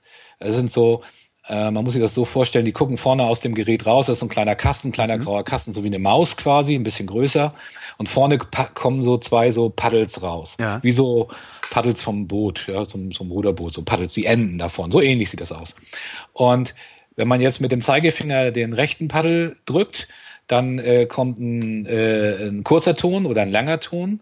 Und äh, wenn man den äh, anderen festhält, dann kommt ein langer Ton und oder ne, je nachdem, wie man sich das einstellt. So, und dann braucht man immer nur mit dem Zeigefinger oder mit dem Daumen eine entsprechende Zeit lang auf dieses Paddel drücken und dann kommen entsprechend die Töne. Ah. So, und jetzt muss man, und deswegen heißt die Schlackertaste, du kannst dir vorstellen, du musst natürlich, um diese langen und kurzen Töne abzuwechseln, musst du immer mit dem Daumen und dem Zeigefinger an diesem äh, äh, hin und her klackern. Ja. Ne? Und äh, ja, und deswegen, und das ist eine, eine Art des Morsens, wo man eben relativ schnell morsen kann. Ne? So 200 Zeichen, also es gibt auch welche, die bedeutend schneller sind. Ne? Es gibt sogar Highspeed-Clubs. Ne? Ich wollte gerade sagen, wahrscheinlich gibt's auch da wieder Wettbewerbe und ja, Vereine. Natürlich. Ne? Ja, ja, ja, natürlich, ja. Und dann gibt Highspeed-Club, die, ich weiß gar nicht, wie, wie der schnellste, äh, wie viel der kann, aber ich, ich hatte mal, ich kannte mal einen Funkamateur, der hatte äh, mir, mir berichtet, dass, dass er, wenn er zu schnell wird, äh, Herzrhythmusstörung kriegt. Das, das, ob das nun stimmt oder nicht, aber er sagte, das, das ist unangenehm, da kann er nicht, da muss er reduzieren, weil er das nicht mehr hinkriegt dann. Also sein Körper rebelliert dann, obwohl er noch schneller geben könnte. Ist das eigentlich so ein Spaß für Jungs, diese ganze Amateurfunkerei, oder gibt es da auch Mädchen bei? Ja, es gibt auch YLs äh, oder XYLs, äh, die nicht so nette Bezeichnung von älteren Frauen. Ah, äh, Young Lady und äh, Extra Ex, Ex, Young, Ex Young Lady. Okay. Und äh, äh, auch wieder die Abkürzung aus dem Morsen. Ne? Mhm. Ähm, und äh, doch, die gibt's auch durchaus. Meine Frau zum Beispiel ist Funkamateurin. Ähm, aber die hat das, glaube ich, nur mein, mir zuliebe gemacht. Also ich wollte gerade fragen, ob du vielleicht hast du die ja im Äther kennengelernt. Das, nein, nein, das, das habe ich nicht. Ähm, aber sie hat äh, zwei Jahre später, ich, ja, ja, zwei Jahre nach mir hat sie die Amateurfunklizenz gemacht. Das kann aber auch sein, also ich glaube fest, dass es dadurch bedingt war, dass äh, gerade in meiner Sturm- und Drangzeit in den ersten paar Jahren, wie ich da vorhin schon sagte, ähm, war ich sehr viel dann im Amateurfunk. Ich glaube, sie wollte einfach nur mal wieder mit mir reden. Und äh, ich glaube, das ist daher gekommen. Aber sie hat nachher Funkwettbewerbe mitgemacht und sie hat sogar mal so einen deutschlandweiten Funkwettbewerb im, im Mikrowellenbereich gewonnen. Ähm, das haben wir so zusammen gemacht. Das war auch ganz gut. Ähm, denn so Hobbys, äh, die man zu intensiv pflegt, wenn man dann Beziehungen hat, die können ja tödlich sein. Ja. Also die Beziehung. Ja. Und es war eigentlich ganz gut, äh, dass sie da damals die Initiative ergriffen hat äh, und auch die Lizenz gemacht hat, äh, weil wir dann plötzlich ein gemeinsames Thema hatten, mhm. was ja zu der Zeit mein einziges war. Und das war dann schon so ein bisschen krass. Also im Nachhinein bin ich heilfroh, dass das so gelaufen ist. es hätte auch anders laufen können. Also es gibt definitiv Frauen, die das nicht gemacht hätten. Und äh, das ist aber, glaube ich, bei allen Hobbys, die man intensivst äh, durchführt, so, dass das gefährlich ist für die Beziehung. Und naja, wir haben dann halt sehr viel zusammen gemacht und im Club eben auch. Es gibt ja so Ortsverbände vom, mhm. vom, vom Club in allen Bundesländern und äh, auf Kreisebene ja auch. Und also Moment, welcher Club ist das von dem Ortsverband? Der DARC, ne? Der so. Deutsche Amateur Radio Club.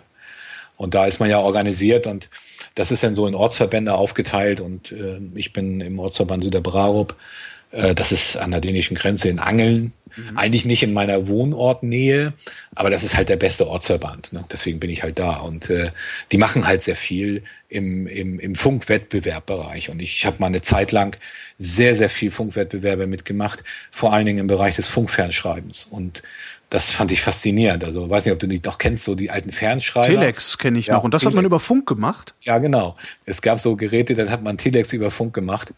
Und äh, ich habe allerdings viel später angefangen und mache das über Computer. Da hast du halt eine Soundkarte, die generiert die Töne. Und äh, dann musst du halt nur noch die Sendeleistung bringen. Den Transceiver brauchst du natürlich. Du machst eine echte Funkverbindung. Aber es ist auch eine direkte Verbindung. Aber du äh, generierst die Töne halt nicht mehr mit dem richtigen Fernschreiber, sondern eben mit, äh, mit dem Computer. Ne? Und mhm. ähm, das macht Spaß. Da habe ich sehr, sehr viele Funkwettbewerbe mitgemacht war auch recht erfolgreich immer und äh, ist halt nur ja, also wenn man das eine Weile gemacht hat, dann wird auch das langweilig, wie alles, nicht? Und, ja. äh, weil dann hat man auch mit jedem gefunkt. Also das sind ja immer die gleichen, ähm, äh, beziehungsweise dieselben, die dann äh, äh, diese Wettbewerbe mitmachen. Es sind ja kaum neue dabei, nicht? Und man hat äh, den Russen immer schon gehört oder oder oder ja. schon zigmal gearbeitet. Ich glaube, ich habe ich habe einen. Äh, in Russland sind ja auch sehr viele Funkamateure. Ähm, ich habe einen davon, habe ich so viele Karten, ich weiß das schon nicht mehr. Das wird 40 Karten sein. Der schickt mir dauernd eine Karte, obwohl er das schon bestätigt hat. Es langt ja, wenn man Vielleicht bist du der Einzige, den er kennt. nee, der, der, der ist wahnsinnig. Also das ist, äh, aber der funkt auch Tag und Nacht. Und das seit Jahrzehnten. Der ist, der ist einfach so. Und äh, aber das ist auch ganz gut. Das ist immer eine sichere Bank. Also wenn bei mhm. Funkwettbewerben ist man ja darauf angewiesen, dass da Leute sind. Und der ist immer da und dann kann man mit dem auch schöne Funkwettbewerbe machen. Das geht. Und Funkfernschreiben war eine ganze Zeit lang wieder sehr modern. Also so Anfang der Nuller jetzt so, mhm. so.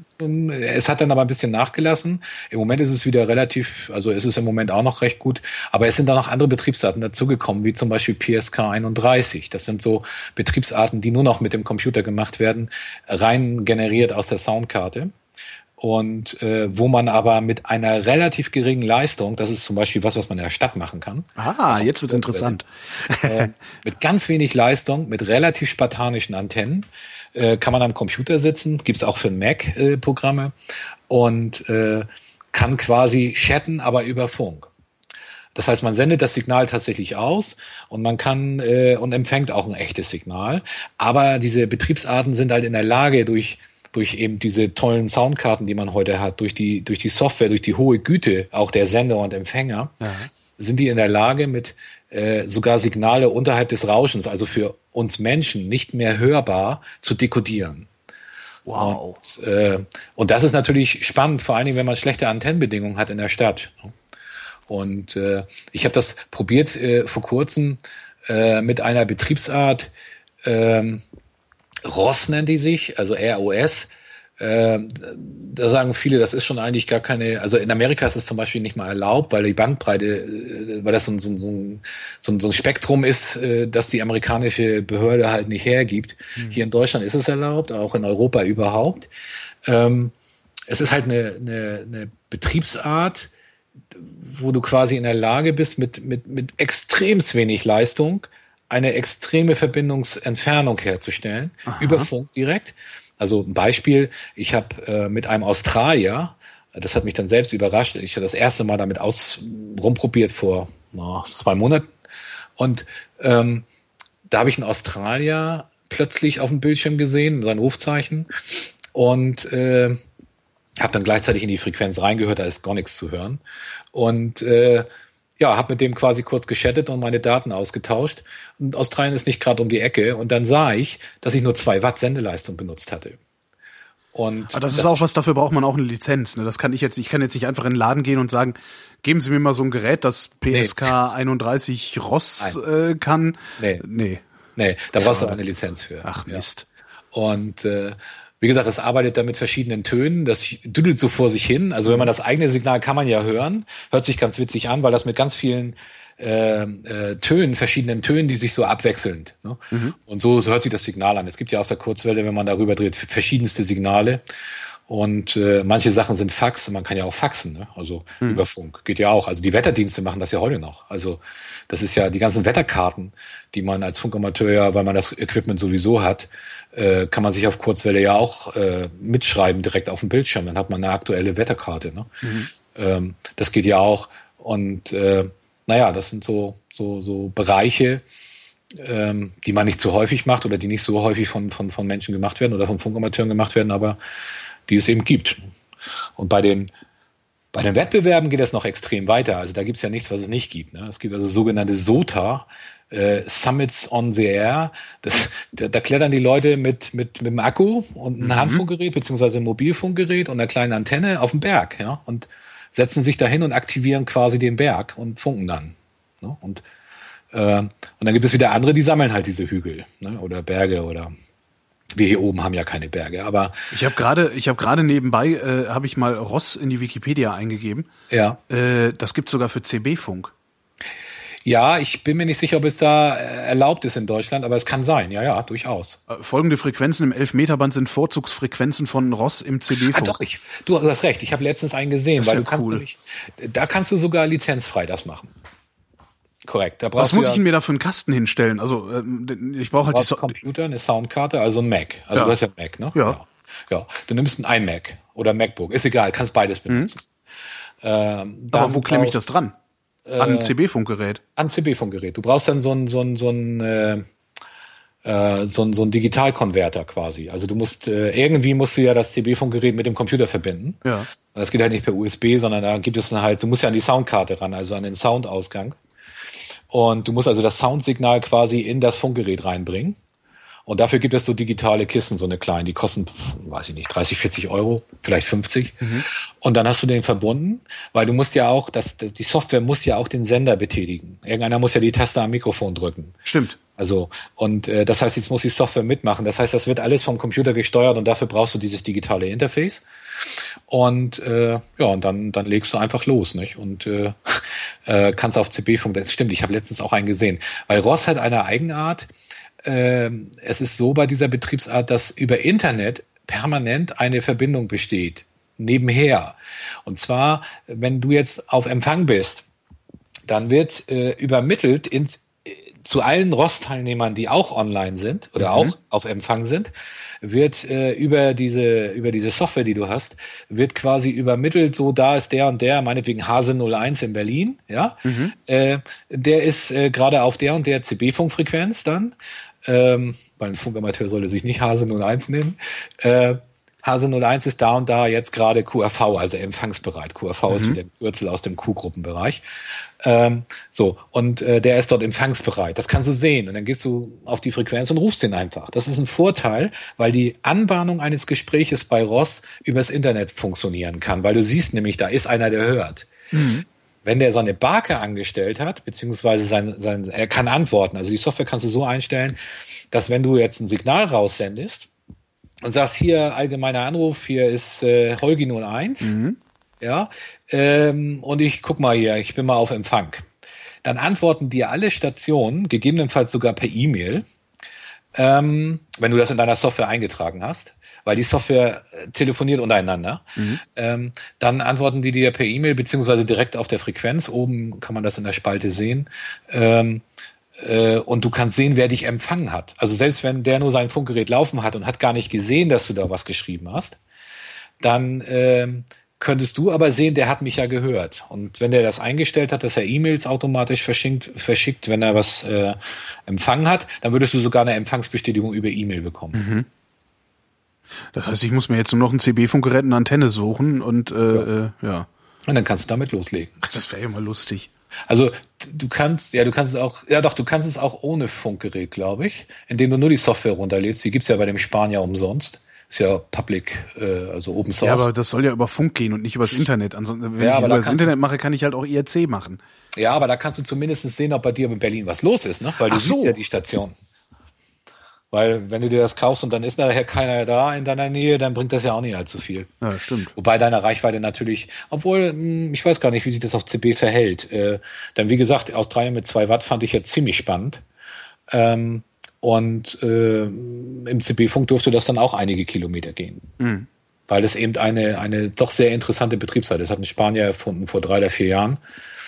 Die Dinger haben früher, es hat unheimlichen Ärger gegeben, das kann mich noch dran erinnern, weil ich betreibe ja so ein DX-Cluster und äh, äh, die Dinger haben früher in dem DX-Cluster, ins DX-Cluster gemeldet, wer gerade online ist. Und das ist natürlich, das war ja automatisiert und das fand natürlich keiner lustig. Und äh, weil dafür ist so ein DX-Cluster ja nicht da. Und das war dann reiner Spam. Es, es ist aber heute nicht mehr so. Da kam das Echo war so, so laut, dass der das abgeschaltet hat in seiner Software. Ja. Ja, und dann äh, mit den Bergen, wo war ich bei den Bergen? Achso, und dann gibt's noch IOTA, um bei den Fundbewerben nochmal zurückzukommen.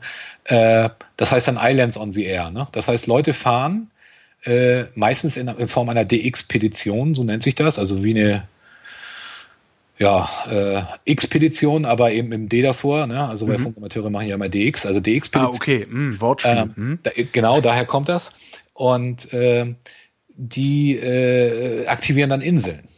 Also irgendwelche Inseln. Und es, es hängt damit zusammen, dass die, dass äh, die Landeskenner also hier in Deutschland hat man das ja nicht so mit den Landeskennern bei den Rundfunkstationen. In Amerika kennst du das mit Sicherheit. Da heißen die WBKI ja, ja, ja. sowas. Ne? Das sind ja ganz normale Amateurfunkrufzeichen. Naja, ist falsch. Ach, das daher kommen diese seltsamen Namen. Ja, das ah. sind Landeskenner. Also es sind natürlich hat mit dem Amateurfunk nichts zu tun, sondern Amateurfunk hat auch Landeskenner und natürlich aus demselben Buchstabenbereich. Weil das Land hat ja nur bestimmte Anzahl von Buchstaben. In Deutschland wäre das zum Beispiel DA bis DR. Ah. So, also Rufzeichen fangen in Deutschland immer mit DA an bis DR am Ende. Und in das Amerika ist dann wahrscheinlich äh, alles mit, mit W, weil die heißen ja alle irgendwie WNBC. Ja, ja, genau. Ja. Ähm, es gibt aber in Amerika noch andere äh, Buchstaben, nämlich N, also November, äh, die kleineren Lizenzen, die Techniken Class und die Techniken Class äh, Plus oder wie die heißt, also die mit Morsen, die haben November äh, vorneweg. Also man kann an den Rufzeichen auch erkennen, was für eine Lizenz derjenige hat. Mhm. Früher war das total eindeutig, heute nicht mehr, weil mein Rufzeichen zum Beispiel DK2ZZ ist äh, ein Rufzeichen noch von früher. Ähm, äh, da, da hat man sofort erkannt, okay, der hat die große Lizenz, der darf alles. Ja, das ist damals war das die B-Lizenz. Mhm äh, und nicht die A. Die A war kleiner als die B, das war ein bisschen widersinnig und die C war die kleinste, aber es war halt so. Und ähm, unterschieden haben die sich eigentlich nur, bei der C-Lizenz durfte man halt nur, wie ich vorhin schon sagte, über 30 Megahertz, hatte das Problem, dass äh, äh, man musste allerdings nicht so viel wissen. Das heißt, bei der C-Lizenz musste man nur äh, 50 Prozent im technischen Bereich wissen. Also man hat ja drei, drei Prüfungsbereiche. Man muss Gesetzeskunde, das ist reines Auswendiglernen von Behördenkram. Mhm. Äh, dann hat man Betriebstechnik. Das ist alles das, was mit diesen Q-Kürzeln zu tun hat, mit wie funke ich überhaupt. Also das ganze, der ganze Betrieb, in, in, der Funkbetrieb, mhm. woran auch Funkamateure erkennen, ob es einer ist oder nicht. Ne? Also ähm, und äh, der Technik. Und wer mindestens 50 Prozent in der Prüfung richtig hat, in Technik, konnte die kleine Lizenz erwerben. Mhm.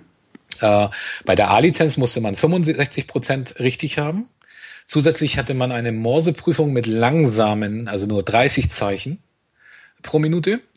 Äh, dann durfte man schon auf bestimmte Kurzwellenbänder, aber nicht auf alle. Und man durfte mit 150 Watt senden. Jetzt wird's unübersichtlich.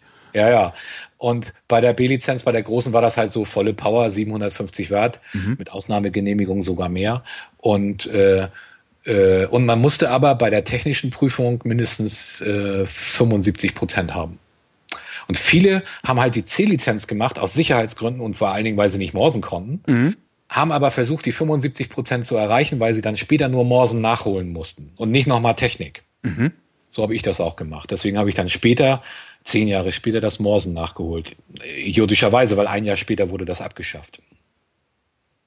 Dafür kannst du es jetzt. Habe ich ja eben schon mal gesagt. Und, aber äh, dafür kannst du es theoretisch, sagen wir mal so. Ja, ja. Ist das wie Fahrradfahren? Man, man kommt ja. wieder rein oder? Ja, wie Schwimmen, Schwimmen oder Fahrradfahren. Also äh, wenn man wieder ein bisschen aktiv ist, kommt man da wieder rein. Also ich kann das ja auch weitestgehend noch. Äh, wenn er nicht zu so schnell ist, kann ich das auch noch hören. Ähm, also es darf jetzt keiner sein mit 200. Mhm. Ähm, aber so bis, bis, weiß ich nicht, so 80 kriege ich wohl noch hin. Äh, aber das ist alles viel zu langsam, um jetzt ähm, ernst genommen zu werden. Nicht? Also so 120, denke ich mal, sollte man schon machen.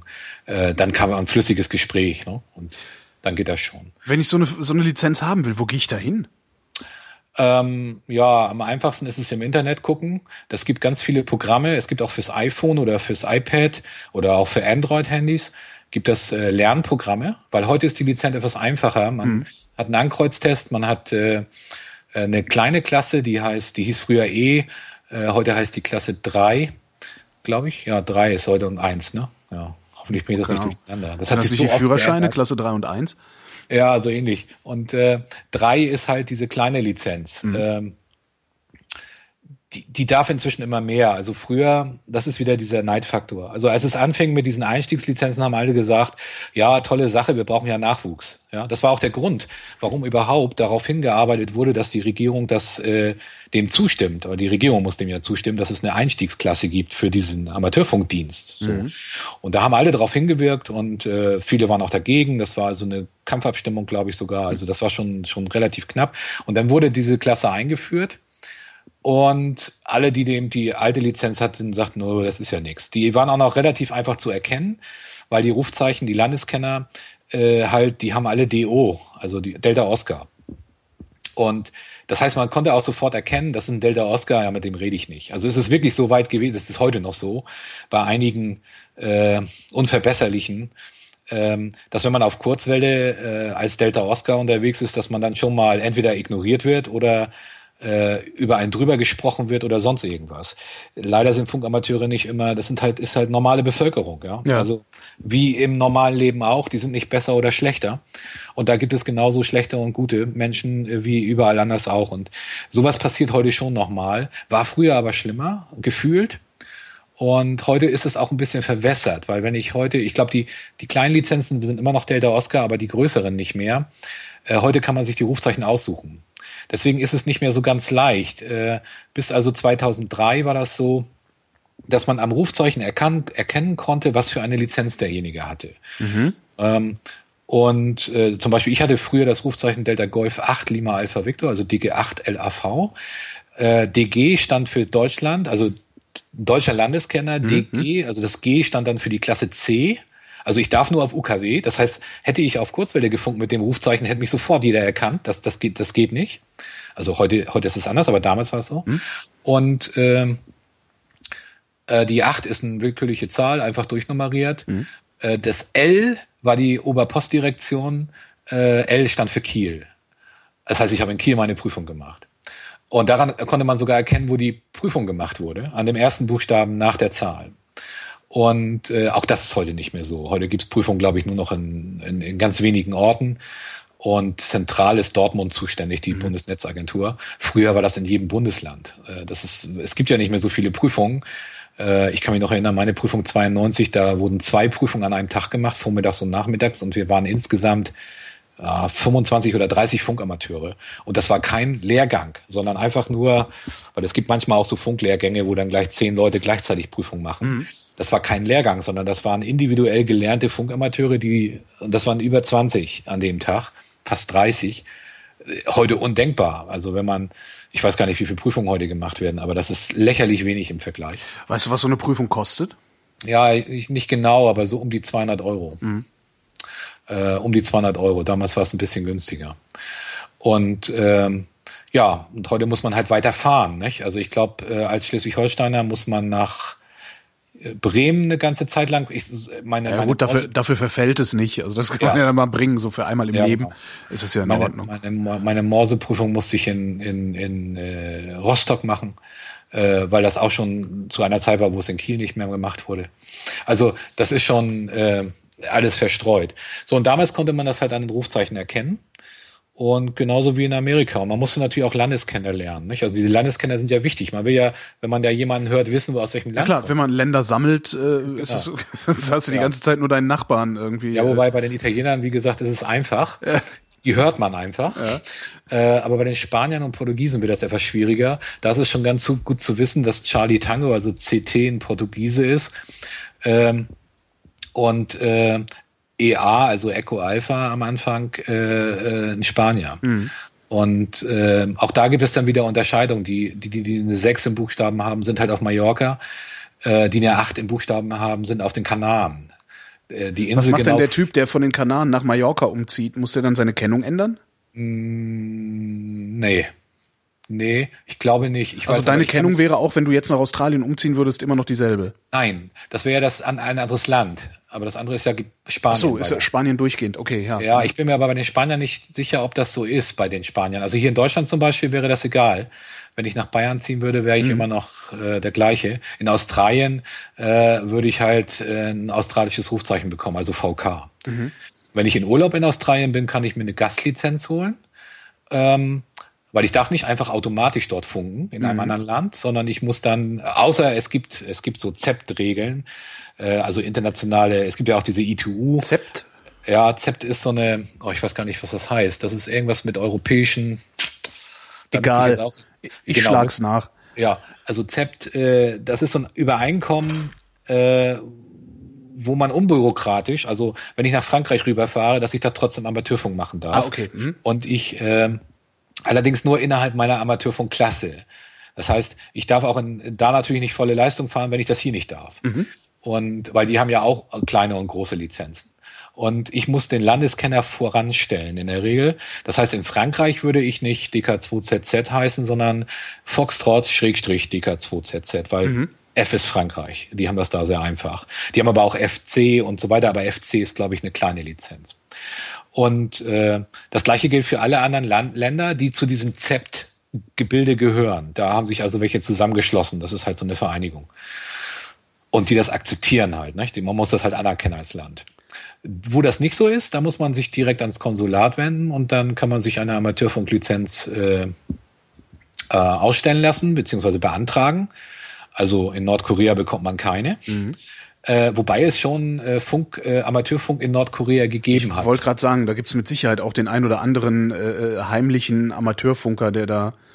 Nee, ich glaube nicht, aber nee? es, gab, es gab mal was Offizielles dort. Oh. Direkt an der Grenze nach, äh, zu China äh, gab es, also da war irgendwie so ein Fluss und auf der anderen Seite, äh, das war so jemand, der, äh, der dort gearbeitet hatte in Nordkorea. Das war ein Russe. Mhm. Und der hatte in Nordkorea gearbeitet, hatte ein paar Kontakte und war dann mal äh, für, für eine ganz kurze Zeit als äh, Funkamateur äh, on air.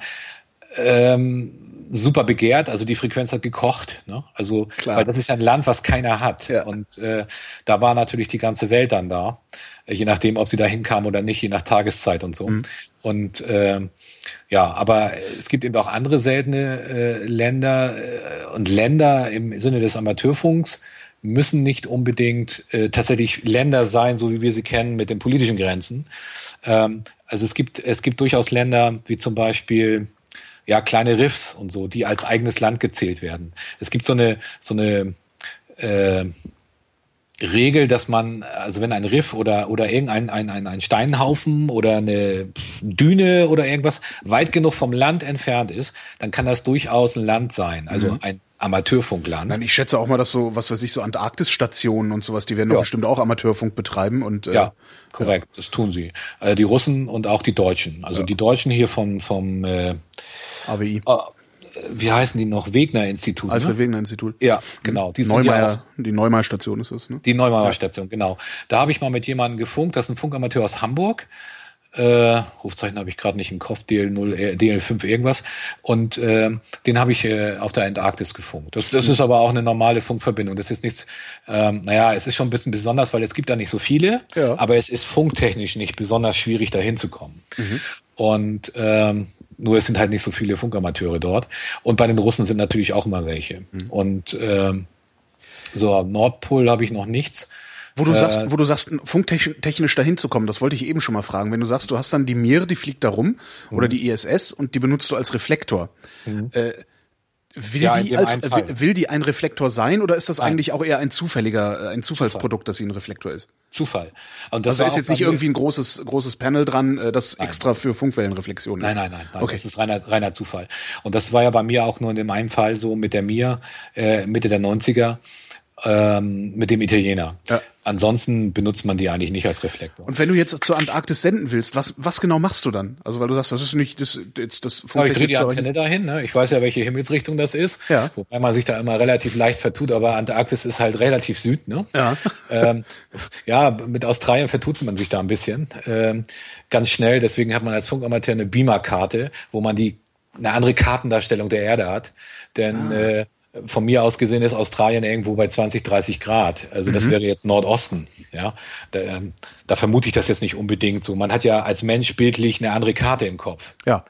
Und da ist das irgendwo da ganz Die aus dem. Schulatlas, wo Indien winzig klein ist. Genau, und, und das ist im Südosten, ne? also ganz unten. Mhm. Ähm, und da wäre Australien, nur wenn ich in Richtung Südost drehe, äh, dann komme ich vielleicht so ähm, nach Madagaskar, aber nicht nach Australien. Mhm. Und äh, da muss ich schon etwas höher drehen. Oder auch Japan ist ja auch fast, äh, fast Nordosten. Jedenfalls, äh, ich drehe die Antenne dahin, wo ich sie hindrehen muss. Also das weiß ich dann ja. Ähm, drehe auf 20 Meter. 20 Meter ist immer gut. Äh, wie ich schon sagte, das ist so ein Allround-Band, was eigentlich immer funktioniert, tags und nachts.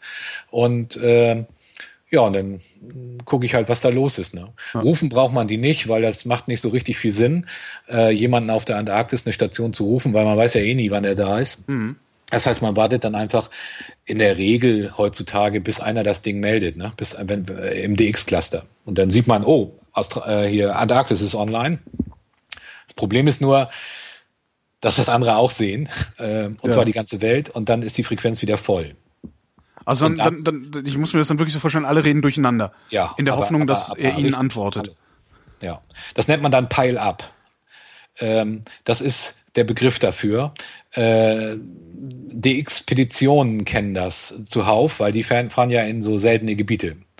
Ähm, und äh, so Stationen wie auf der Antarktis, die kennen das eben auch. Die sind halt zwar immer da und keine D-Expedition, also vielleicht eine Expedition, aber sie sind ja nicht wegen dem Funken dort, sondern das machen sie nebenbei. Das sind meistens dann die Bord, die, die, die, die Funker, die dort als Funker auch äh, ihren Dienst tun. Ja.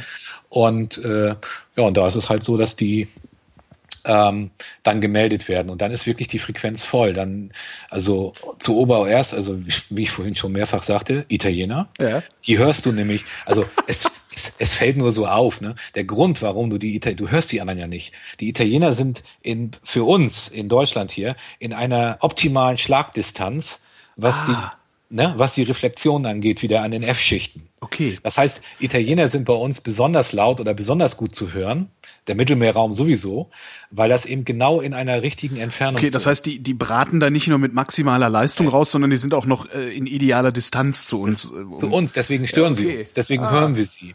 Sie müssen aber nicht unbedingt in idealer Distanz jetzt zum, zum, zur Antarktis sein, da könnten wir zum Beispiel besser liegen. Äh, Das ist, ist aber unterschiedlich, das hängt auch von der Tageszeit ab. Aber, aber wie gesagt, wir hören zum Beispiel relativ schlecht so Kenia so die Ecke, also äh, so Mitte Mitte Afrika finde ich also für mich persönlich immer relativ schwer zu hören.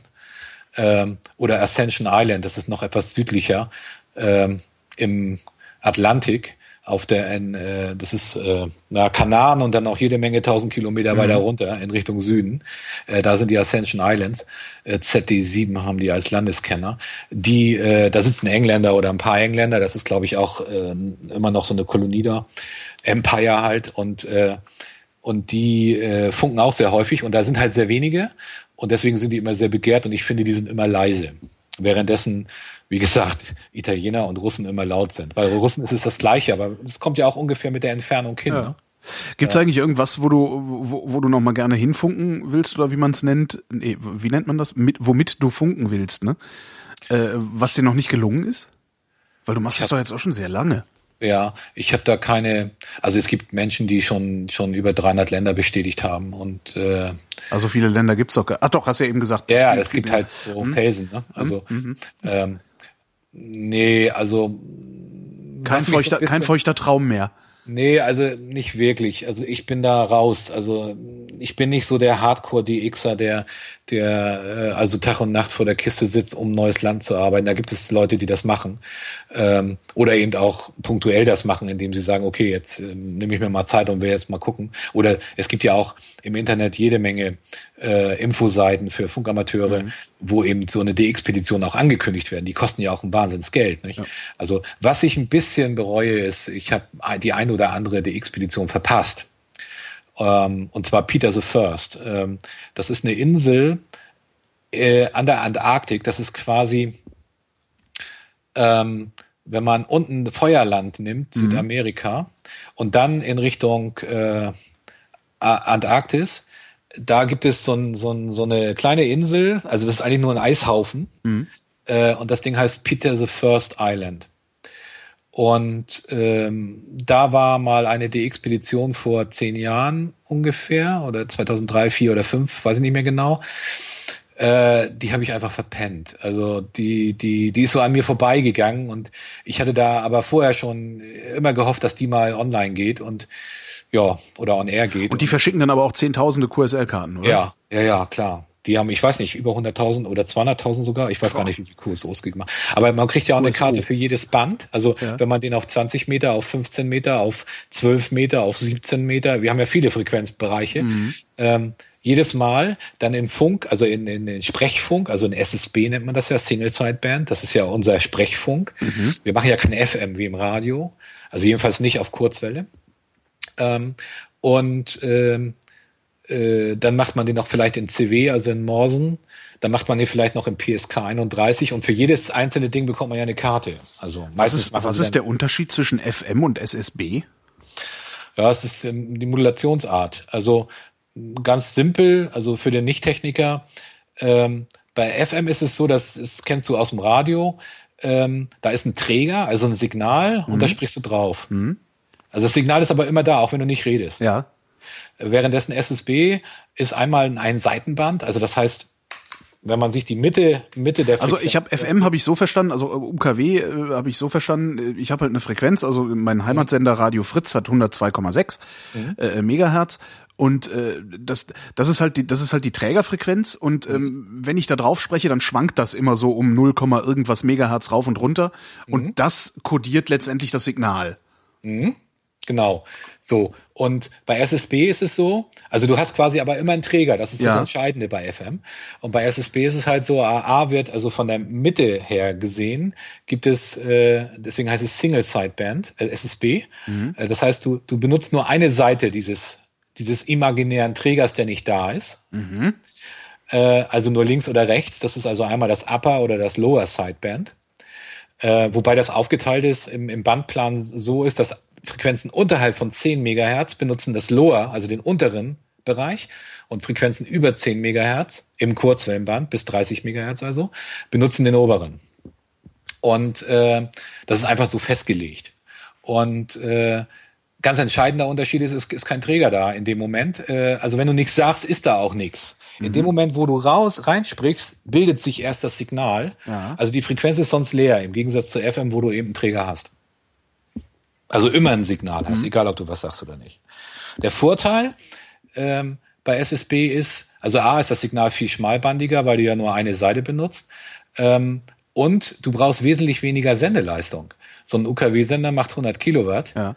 Ähm, die kleineren vielleicht 10 Kilowatt, aber äh, du brauchst diese Sendung ja, diese Sendeleistung permanent. Und äh, da ist es nicht relevant, also ob du was sagst oder nichts. Diese Sendeleistung wird verbraten, währenddessen ich äh, mit meinen 750 Watt diese nur brauche oder diese nur durchmoduliere durch mhm. meine durch meine Sprache, die ich dann da drauf gebe. In dem Moment wird auch erst das Sendesignal ausgesendet. Also es ist nichts da, wenn ich nichts sage, Ja. obwohl ich da vielleicht die Taste drücke. Und es hört sich komisch an. Ne? Also SSB ist gewöhnungsbedürftig. Du hast ja bei, bei FM, beim Radio, äh, einfach einen ganz klaren, wie beim Telefonieren quasi. Ja. SSB geht ja immer so hoch und runter, weil das Signal mit deiner Stimme, mit deiner Modulation, mit den Frequenzen, die du in deiner äh, Stimme hast, natürlich immer hoch und runter geht. Du hast halt Ach, das schwankt. Laute- Das, das ja, ja. schwankt je nachdem, wie viel Druck ich auf der Stimme habe, Ja, sozusagen. genau. Du hast ja bestimmte Oh. Laute, die modulieren besser durch. Also die, die, ne, die tieferen Töne, da merkst du richtig. Das. Deswegen sagt der Italiener ja auch immer Orla. Ja, Ah. Damit kann man richtig dann die Signal nach oben pushen, damit die Endstufe schön Leistung macht.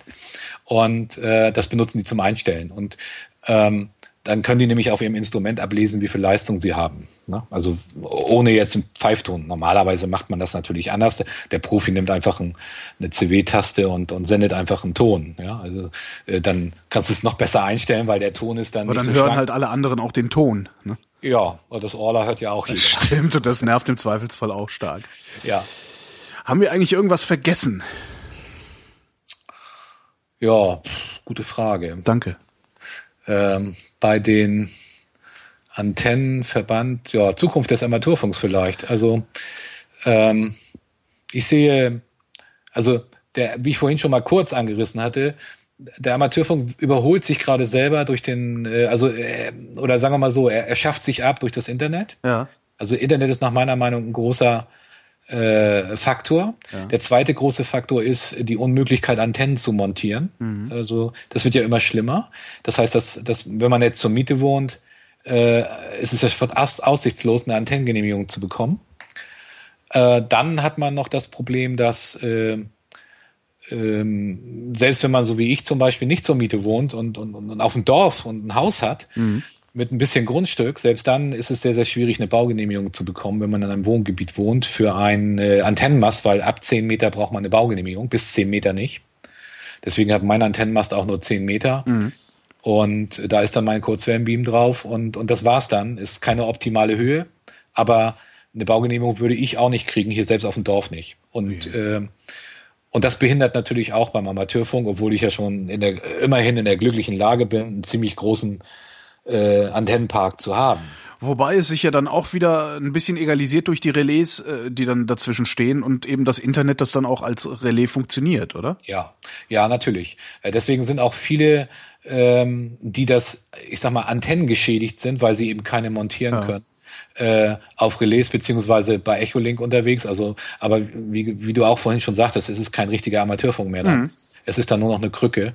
Ähm, man kann natürlich auch da Spaß haben, mit Sicherheit. Äh, ich hätte den nicht, aber natürlich nur, weil ich es auch anders kenne. Und äh, ich würde dann im Grunde genommen, nee, das, ich glaube, ich würde dann aufhören. Also wenn ich, wenn ich keine Antennenmöglichkeit mehr hätte für ein Beam, äh, also eine Richtantenne, eine Richtfunkantenne, ähm, dann glaube ich, würde ich aufhören, weil das, nee, also das, dann, dann, dann ist der ganze Spaß ja weg.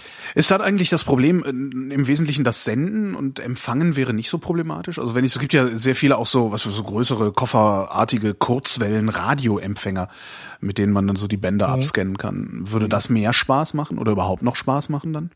Oder braucht man da auch so eine riesige Antenne für? Nee, das geht. Also ähm, das ähm, ist sogar in sehr vielen Fällen, also ähm, ich habe das in den 80ern mal gemacht. Äh, Da hatte ich, also hatte ich meine Amateurfunklizenz noch nicht, war aber nicht mehr am CB-Funken. Zu der Zeit habe ich ein anderes Hobby äh, gemacht und zwar das äh, Rundfunk DXen. Ja, es ist ja noch ein anderer ein Teilbereich, der aus diesem Funk noch so herauskommt, der, der nichts mit Senden zu tun hat. Äh, damals gab es den Kalten Krieg noch, das war sehr praktisch, weil dadurch gab es eben äh, sehr viele Ostblock-Sender, die mit unheimlich hoher Sendeleistung, ähm, meistens 500 Kilowatt Sender, äh, auf Kurzwelle zugange waren, um die frohe Botschaft zu verteilen. ich, ich, ich kann mich noch erinnern, es gab in Kiew einen Sender, der hieß Raden, äh, Radio Fri für, für Frieden und Fortschritt. Cool. Und äh, der hat den ganzen Tag nur Propaganda gesendet in Deutsch. Und äh, das war immer ganz lustig und die hatten immer so tolle Wimpel. Ähm, oder Radio Bulgarien oder Radio Sofia hieß das Ding. Ähm, äh, die haben auch immer tolle Wimpel. Und, und ich habe auch äh, aus Rostock, da habe ich mal die Ferienwelle Rostock gehört. Ähm, das war so ein DDR-Rundfunksender. Ähm, da habe ich auch einen tollen Wimpel bekommen von der Ferienwille Rostock, habe ich auch noch irgendwo liegen. Ähm, und aus einer äh, Radio Gansu, glaube ich. Also, also es ist eine Republik Gansu in, in China. Mhm. Irgendwo im nördlichen Bereich äh, ist das in Richtung Mongolei. Da ist sogar eine Brieffreundschaft draus erwachsen. Das war eine, das war echt Harakiri. Denn ähm, ähm, ich hatte den Sender gehört, das war ein lokaler Sender auf Kurzwelle, der war eigentlich nur für die lokal, äh, für den lokalen Bereich, also in Chinesisch. Mhm. Keine Ahnung, welche, welche Art des Chinesisch das jetzt war. Ich habe eh nichts verstanden. Ich habe dann diesen Radiosender, aber dachte ich mir, Mensch, ich hatte zu der Zeit sehr viel äh, DX gemacht, gerade über Radio, ne? Und und habe dann äh, viele Antennen, Drähte und so weiter gespannt.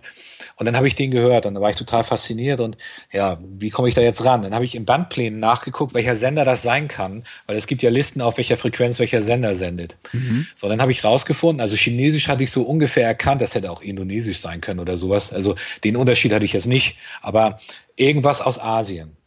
Und dann habe ich gesehen, Radio Gansu äh, war das und lokaler Sender. Und dann stand auch dabei in der Sendeliste, dass es ein Lokalsender ist und dass der eigentlich nur für seinen Bereich sendete. Aber ich natürlich total begeistert, dass ich den in Deutschland empfangen habe und habe dann ähm, ich hätte das aufgezeichnet auf äh, damals noch so ein Grundig-Tonband, also mhm. diese Tonbänder, die man früher hatte, die richtigen, die coolen. Und da habe ich es dann mir wieder abgespielt, habe mir die Sendung nochmal angehört. Also ich habe ja nichts verstanden, aber äh, da war immer Musik, also ganz scheußliche Musik und also so wahrscheinlich chinesische Standard-Popmusik oder so, aber das war grausam. Versteht unser eins halt nicht. Ja. Nee. Und ähm, und Textbeiträge. Und ich mhm. habe dann haargenau aufgeschrieben, mit der Stoppuhr mitgestoppt, Textbeitrag von bis Minute, so und so, mhm. Sekunde. Dann Musik, ja. Mhm. Und das habe ich mir dann alles aufnotiert, da habe ich irgendwie eine Stunde beigesessen, weil ich eine Stunde nachhören musste. Und habe dann äh, diesen, diesen Sender äh, angeschrieben. Die Adresse war ja rauszukriegen. Und äh, da gab es so Bücher, Radio hören, glaube ich, gab es auch mal eine Zeitschrift da sogar. Mhm. Und äh, das war für Rundfunk DX-Empfang, also Weitempfang. Ne? So, das mhm. war also ein ganz eigenes Hobby, ganz spannend auch. Und dann habe ich äh, dieses äh, diesem Sender angeschrieben, so in Englisch. Dann habe ich, weiß ich nicht, acht, neun Monate später bekam ich eine Antwort mit einer, also ein Brief, ein größerer Brief eine Postkarte drin von dem, von dem Dorf dort, also von der Stadt, das war eine Stadt.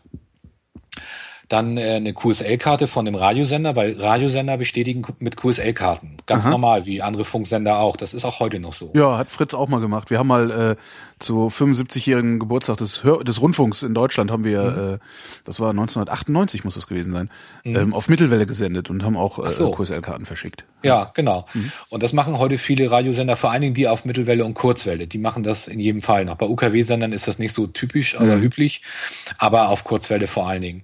Und äh, so nach acht Monaten bekam ich dann eine QSL-Karte und dann war da noch ein Brief dabei von der Moderatorin, oh. die diese Sendung moderiert hatte. In Englisch. Hm?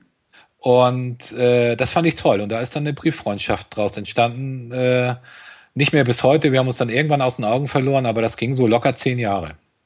Und das war, die ist dann irgendwann umgezogen und ich habe das dann nicht mehr wiedergefunden. Hm. Und äh, das, äh, das war immer ganz lustig. Äh, Mai Qing Wei hieß die, wobei ich bis heute nicht weiß, was Vor- und Nachname war. Und äh, das werde ich aber nie vergessen, weil die hat mir immer Aufkleber mitgeschickt, also keine Aufkleber, sondern sie hat aus Papier ausgeschnitten, mhm. eine Adresse und hat dann quasi ihren Namen in, in, in, in unseren Lettern, also in arabischen Buchstaben geschrieben und hat dann das Ganze nochmal in Chinesisch dazwischen geschrieben, mhm. weil das erste Mal der Brief, die acht Monate, hat er nur deswegen so lange weil gedauert. Zensur weil ich, gehangen hat. Nee, weil der, der, der, die, die haben das nicht lesen können, was da drauf stand. Der Postbote. Ach so. Man muss sich das vorstellen, das war ja, wann war das, 83, 84? Ähm, der hatte, bis, da kommt ja keine englische Post in, also vor 30 Jahren in, ja. in, in irgendeiner Provinz in China an. Also das war jetzt nicht unbedingt normal und der Postbote, die wussten nicht wohin damit. Das hat ewig gedauert, bis sie dann welche hatten, dann kam das da an. Und die hat mir dann immer diese Aufkleber gemacht. Das war ganz lustig. Also es waren keine Aufkleber, aber so Papier gemacht, das ich dann draufgeklebt habe und mhm. so kam das dann auch und ging nachher relativ schnell. Das ist so Rundfunk DX, was man machen kann, wenn man keine Antenne hat und wenn man so ein bisschen Affinität hat im Bereich Funk. Aber wie gesagt, gesagt, es ist kein echter Funk. Also das ist, das ist genau, das ist wahrscheinlich genau das, was, was für so Typen wie mich dann gut ist, ne? Mhm. So ein Gerät, wo man die ganze Zeit nur hört und was man eigentlich auch im Bett machen kann. Äh, ja, ist auch voll spannend. Ja, ich habe so Radio 5, ne? Das ist so ein lokaler Sender gewesen, oder gibt's heute vielleicht noch in, in Südafrika.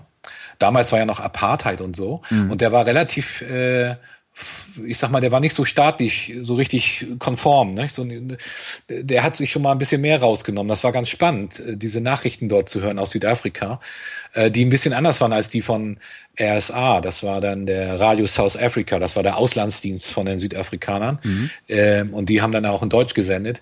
Und das war natürlich alles äh, eingenordet, was die da gesendet haben. Genauso wie, wie, wie äh, Radio China oder sowas, nicht? Also, oder eben die ganzen Ostblockstaaten aber eben auch Voice of America. Nicht? Die Amerikaner haben ja auch ein flächendeckendes Netz gehabt. Ich weiß nicht, ob das heute noch so ist, aber ich denke mal, dass die immer noch sehr, sehr viel auf äh, Kurzwelle senden. Der Deutschlandfunk, äh, nee, der, die Deutsche Welle, die hat jetzt, glaube ich, so ziemlich alles eingestellt. Ne? Also Deutsche Welle macht keinen Hörfunk mehr, nee. Nee. Und äh, die haben ja wahnsinnig viele Kurzwellen äh, äh, Sender betrieben. Ja um in deutscher Sprache quasi weltweit zu senden. Ja, und die machen jetzt nur noch Fernsehen äh, auf Englisch weitestgehend. Ach so. Ja, ist ganz witzig. Über Satellit dann? Ja, vermutlich. Ich weiß es gar nicht. Ja. Also mir ist das aufgefallen, als ich in Indonesien war. Gab es halt Deutsche Welle, aber äh, überwiegend englischsprachig. Äh, Und Radio gibt's halt gar nicht mehr von der Deutschen Welle. Die haben gesagt, nee, das gibt ja jetzt Internet, da braucht man jetzt keinen Hörfunk mehr. Ja, ja, sehr interessant. Haben, waren auch, da waren auch sehr viele Leute sehr traurig. Also ja, ja, das ist, ist ja auch ein Verlust, nicht? Ich meine, ja, ich kann mich noch dran erinnern und das ist das, also wann war denn das? Das müsste 2001 muss das gewesen sein. Da saß ich halt in Südostasien und habe halt Deutsche Welle gehört, weil ich mhm. deutsche, deutschsprachige Nachrichten hören wollte. Ja, genau. Hast du halt nicht an jeder Ecke ein Internet gehabt damals. Das war da immer zu bekommen. Ne? Ja.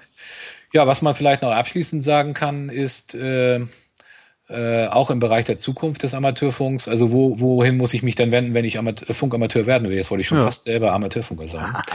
ähm, ähm, eigentlich Internet, ne? Also das ist die, also ja. einmal gibt's den Verband, den, den Deutschen Amateur Radio Club, dac.de. Ähm, da kann man, äh, findet man eigentlich alles an Informationen. Man muss nicht unbedingt Clubmitglied sein, um, äh, um äh, funken zu können. Also es ist überhaupt nicht aneinander gekoppelt.